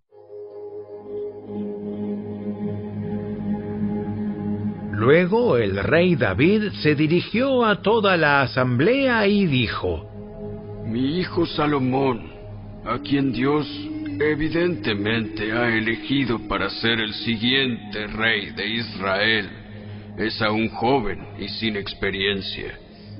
El trabajo que él tiene por delante es enorme, porque el templo que construirá no es para simples mortales, es para el Señor Dios.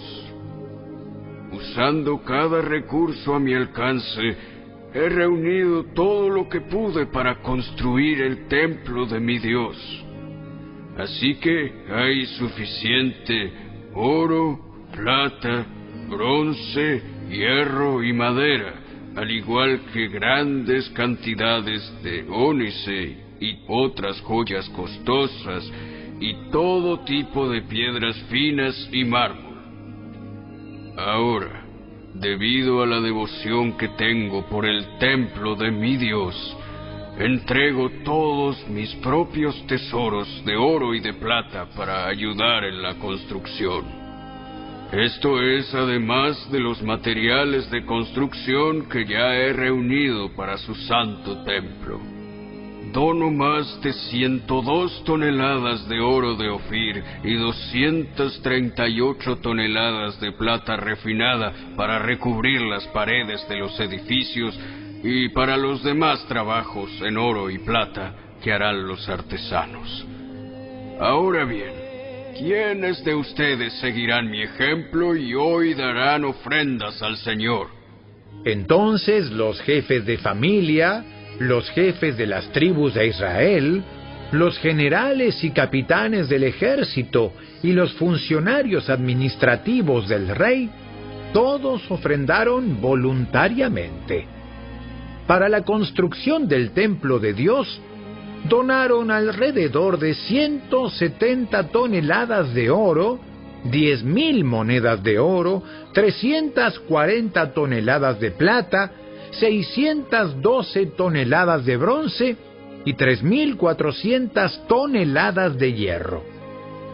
También contribuyeron con gran cantidad de piedras preciosas que se depositaron en el tesoro de la casa del Señor al cuidado de Jehiel, un descendiente de Gersón. El pueblo se alegró por las ofrendas, porque había dado libremente y de todo corazón al Señor, y el rey David se llenó de gozo. Luego David alabó al Señor en presencia de toda la asamblea. Oh Señor Dios de nuestro antepasado Israel, que seas alabado por siempre y para siempre. Tuyos, oh Señor, son la grandeza, el poder, la gloria, la victoria y la majestad. Todo lo que hay en los cielos y en la tierra es tuyo, oh Señor, y este es tu reino. Te adoramos como el que está por sobre todas las cosas. La riqueza y el honor solo vienen de ti, porque tú gobiernas todo. El poder y la fuerza están en tus manos, y según tu criterio la gente llega a ser poderosa y recibe fuerzas. Oh Dios nuestro, te damos gracias y alabamos tu glorioso nombre. Pero ¿quién soy yo? ¿Y quién es mi pueblo para que podamos darte algo a ti? Todo lo que tenemos ha venido de ti y te damos solo lo que tú primero nos diste. Estamos aquí solo por un momento, visitantes y extranjeros en la tierra, al igual que nuestros antepasados. Nuestros días sobre la tierra son como una sombra pasajera. Pasan pronto, sin dejar rastro. Oh Señor, nuestro Dios, aún estos materiales que hemos reunido para construir un templo para honrar tu santo nombre, vienen de ti. Todo te pertenece. Yo sé, mi Dios, que tú examinas nuestro corazón y te alegras cuando encuentras en él integridad. Tú sabes que he hecho todo esto con buenas intenciones y he visto a tu pueblo dando sus ofrendas por voluntad propia y con alegría. Oh Señor, Dios de nuestros antepasados, Abraham, Isaac e Israel, haz que tu pueblo siempre desee obedecerte. Asegúrate de que su amor por ti nunca cambie. Dale a mi hijo Salomón el deseo de obedecer de todo corazón tus mandatos, leyes y decretos, y de hacer todo lo necesario para edificar este templo para el cual he hecho estos preparativos. Después David le dijo a toda la asamblea, Alaben al Señor su Dios. Y todos en la asamblea alabaron al Señor, Dios de sus antepasados, y se inclinaron y se arrodillaron ante el Señor y ante el rey. Al día siguiente trajeron mil toros, mil carneros y mil corderos como ofrendas quemadas para el Señor. También trajeron ofrendas líquidas y muchos otros sacrificios en nombre de todo Israel. Ese día festejaron y bebieron en la presencia del Señor con gran alegría. Nuevamente coronaron a Salomón, el hijo de David, como su nuevo rey. Lo ungieron delante del Señor como su líder y ungieron a Sadoc como sacerdote. Entonces Salomón subió al trono del Señor en lugar de su padre David y tuvo éxito en todo, y todo Israel lo obedeció. Todos los oficiales, los guerreros y los hijos del rey David juraron lealtad al rey Salomón. Así que el Señor exaltó a Salomón a los ojos de todo Israel y le dio un esplendor real aún mayor que a cualquier otro de los reyes anteriores de Israel. David, hijo de Isaí, reinó sobre todo Israel. Durante cuarenta años reinó sobre Israel, siete años en Hebrón y treinta y tres en Jerusalén. Murió en buena vejez, habiendo disfrutado de una larga vida, riquezas y honor. Después, su hijo Salomón gobernó en su lugar. Todos los acontecimientos del reinado de David, de principio a fin, están escritos en el registro de Samuel el vidente, en el registro de Natán el profeta y en el registro de Gad el vidente.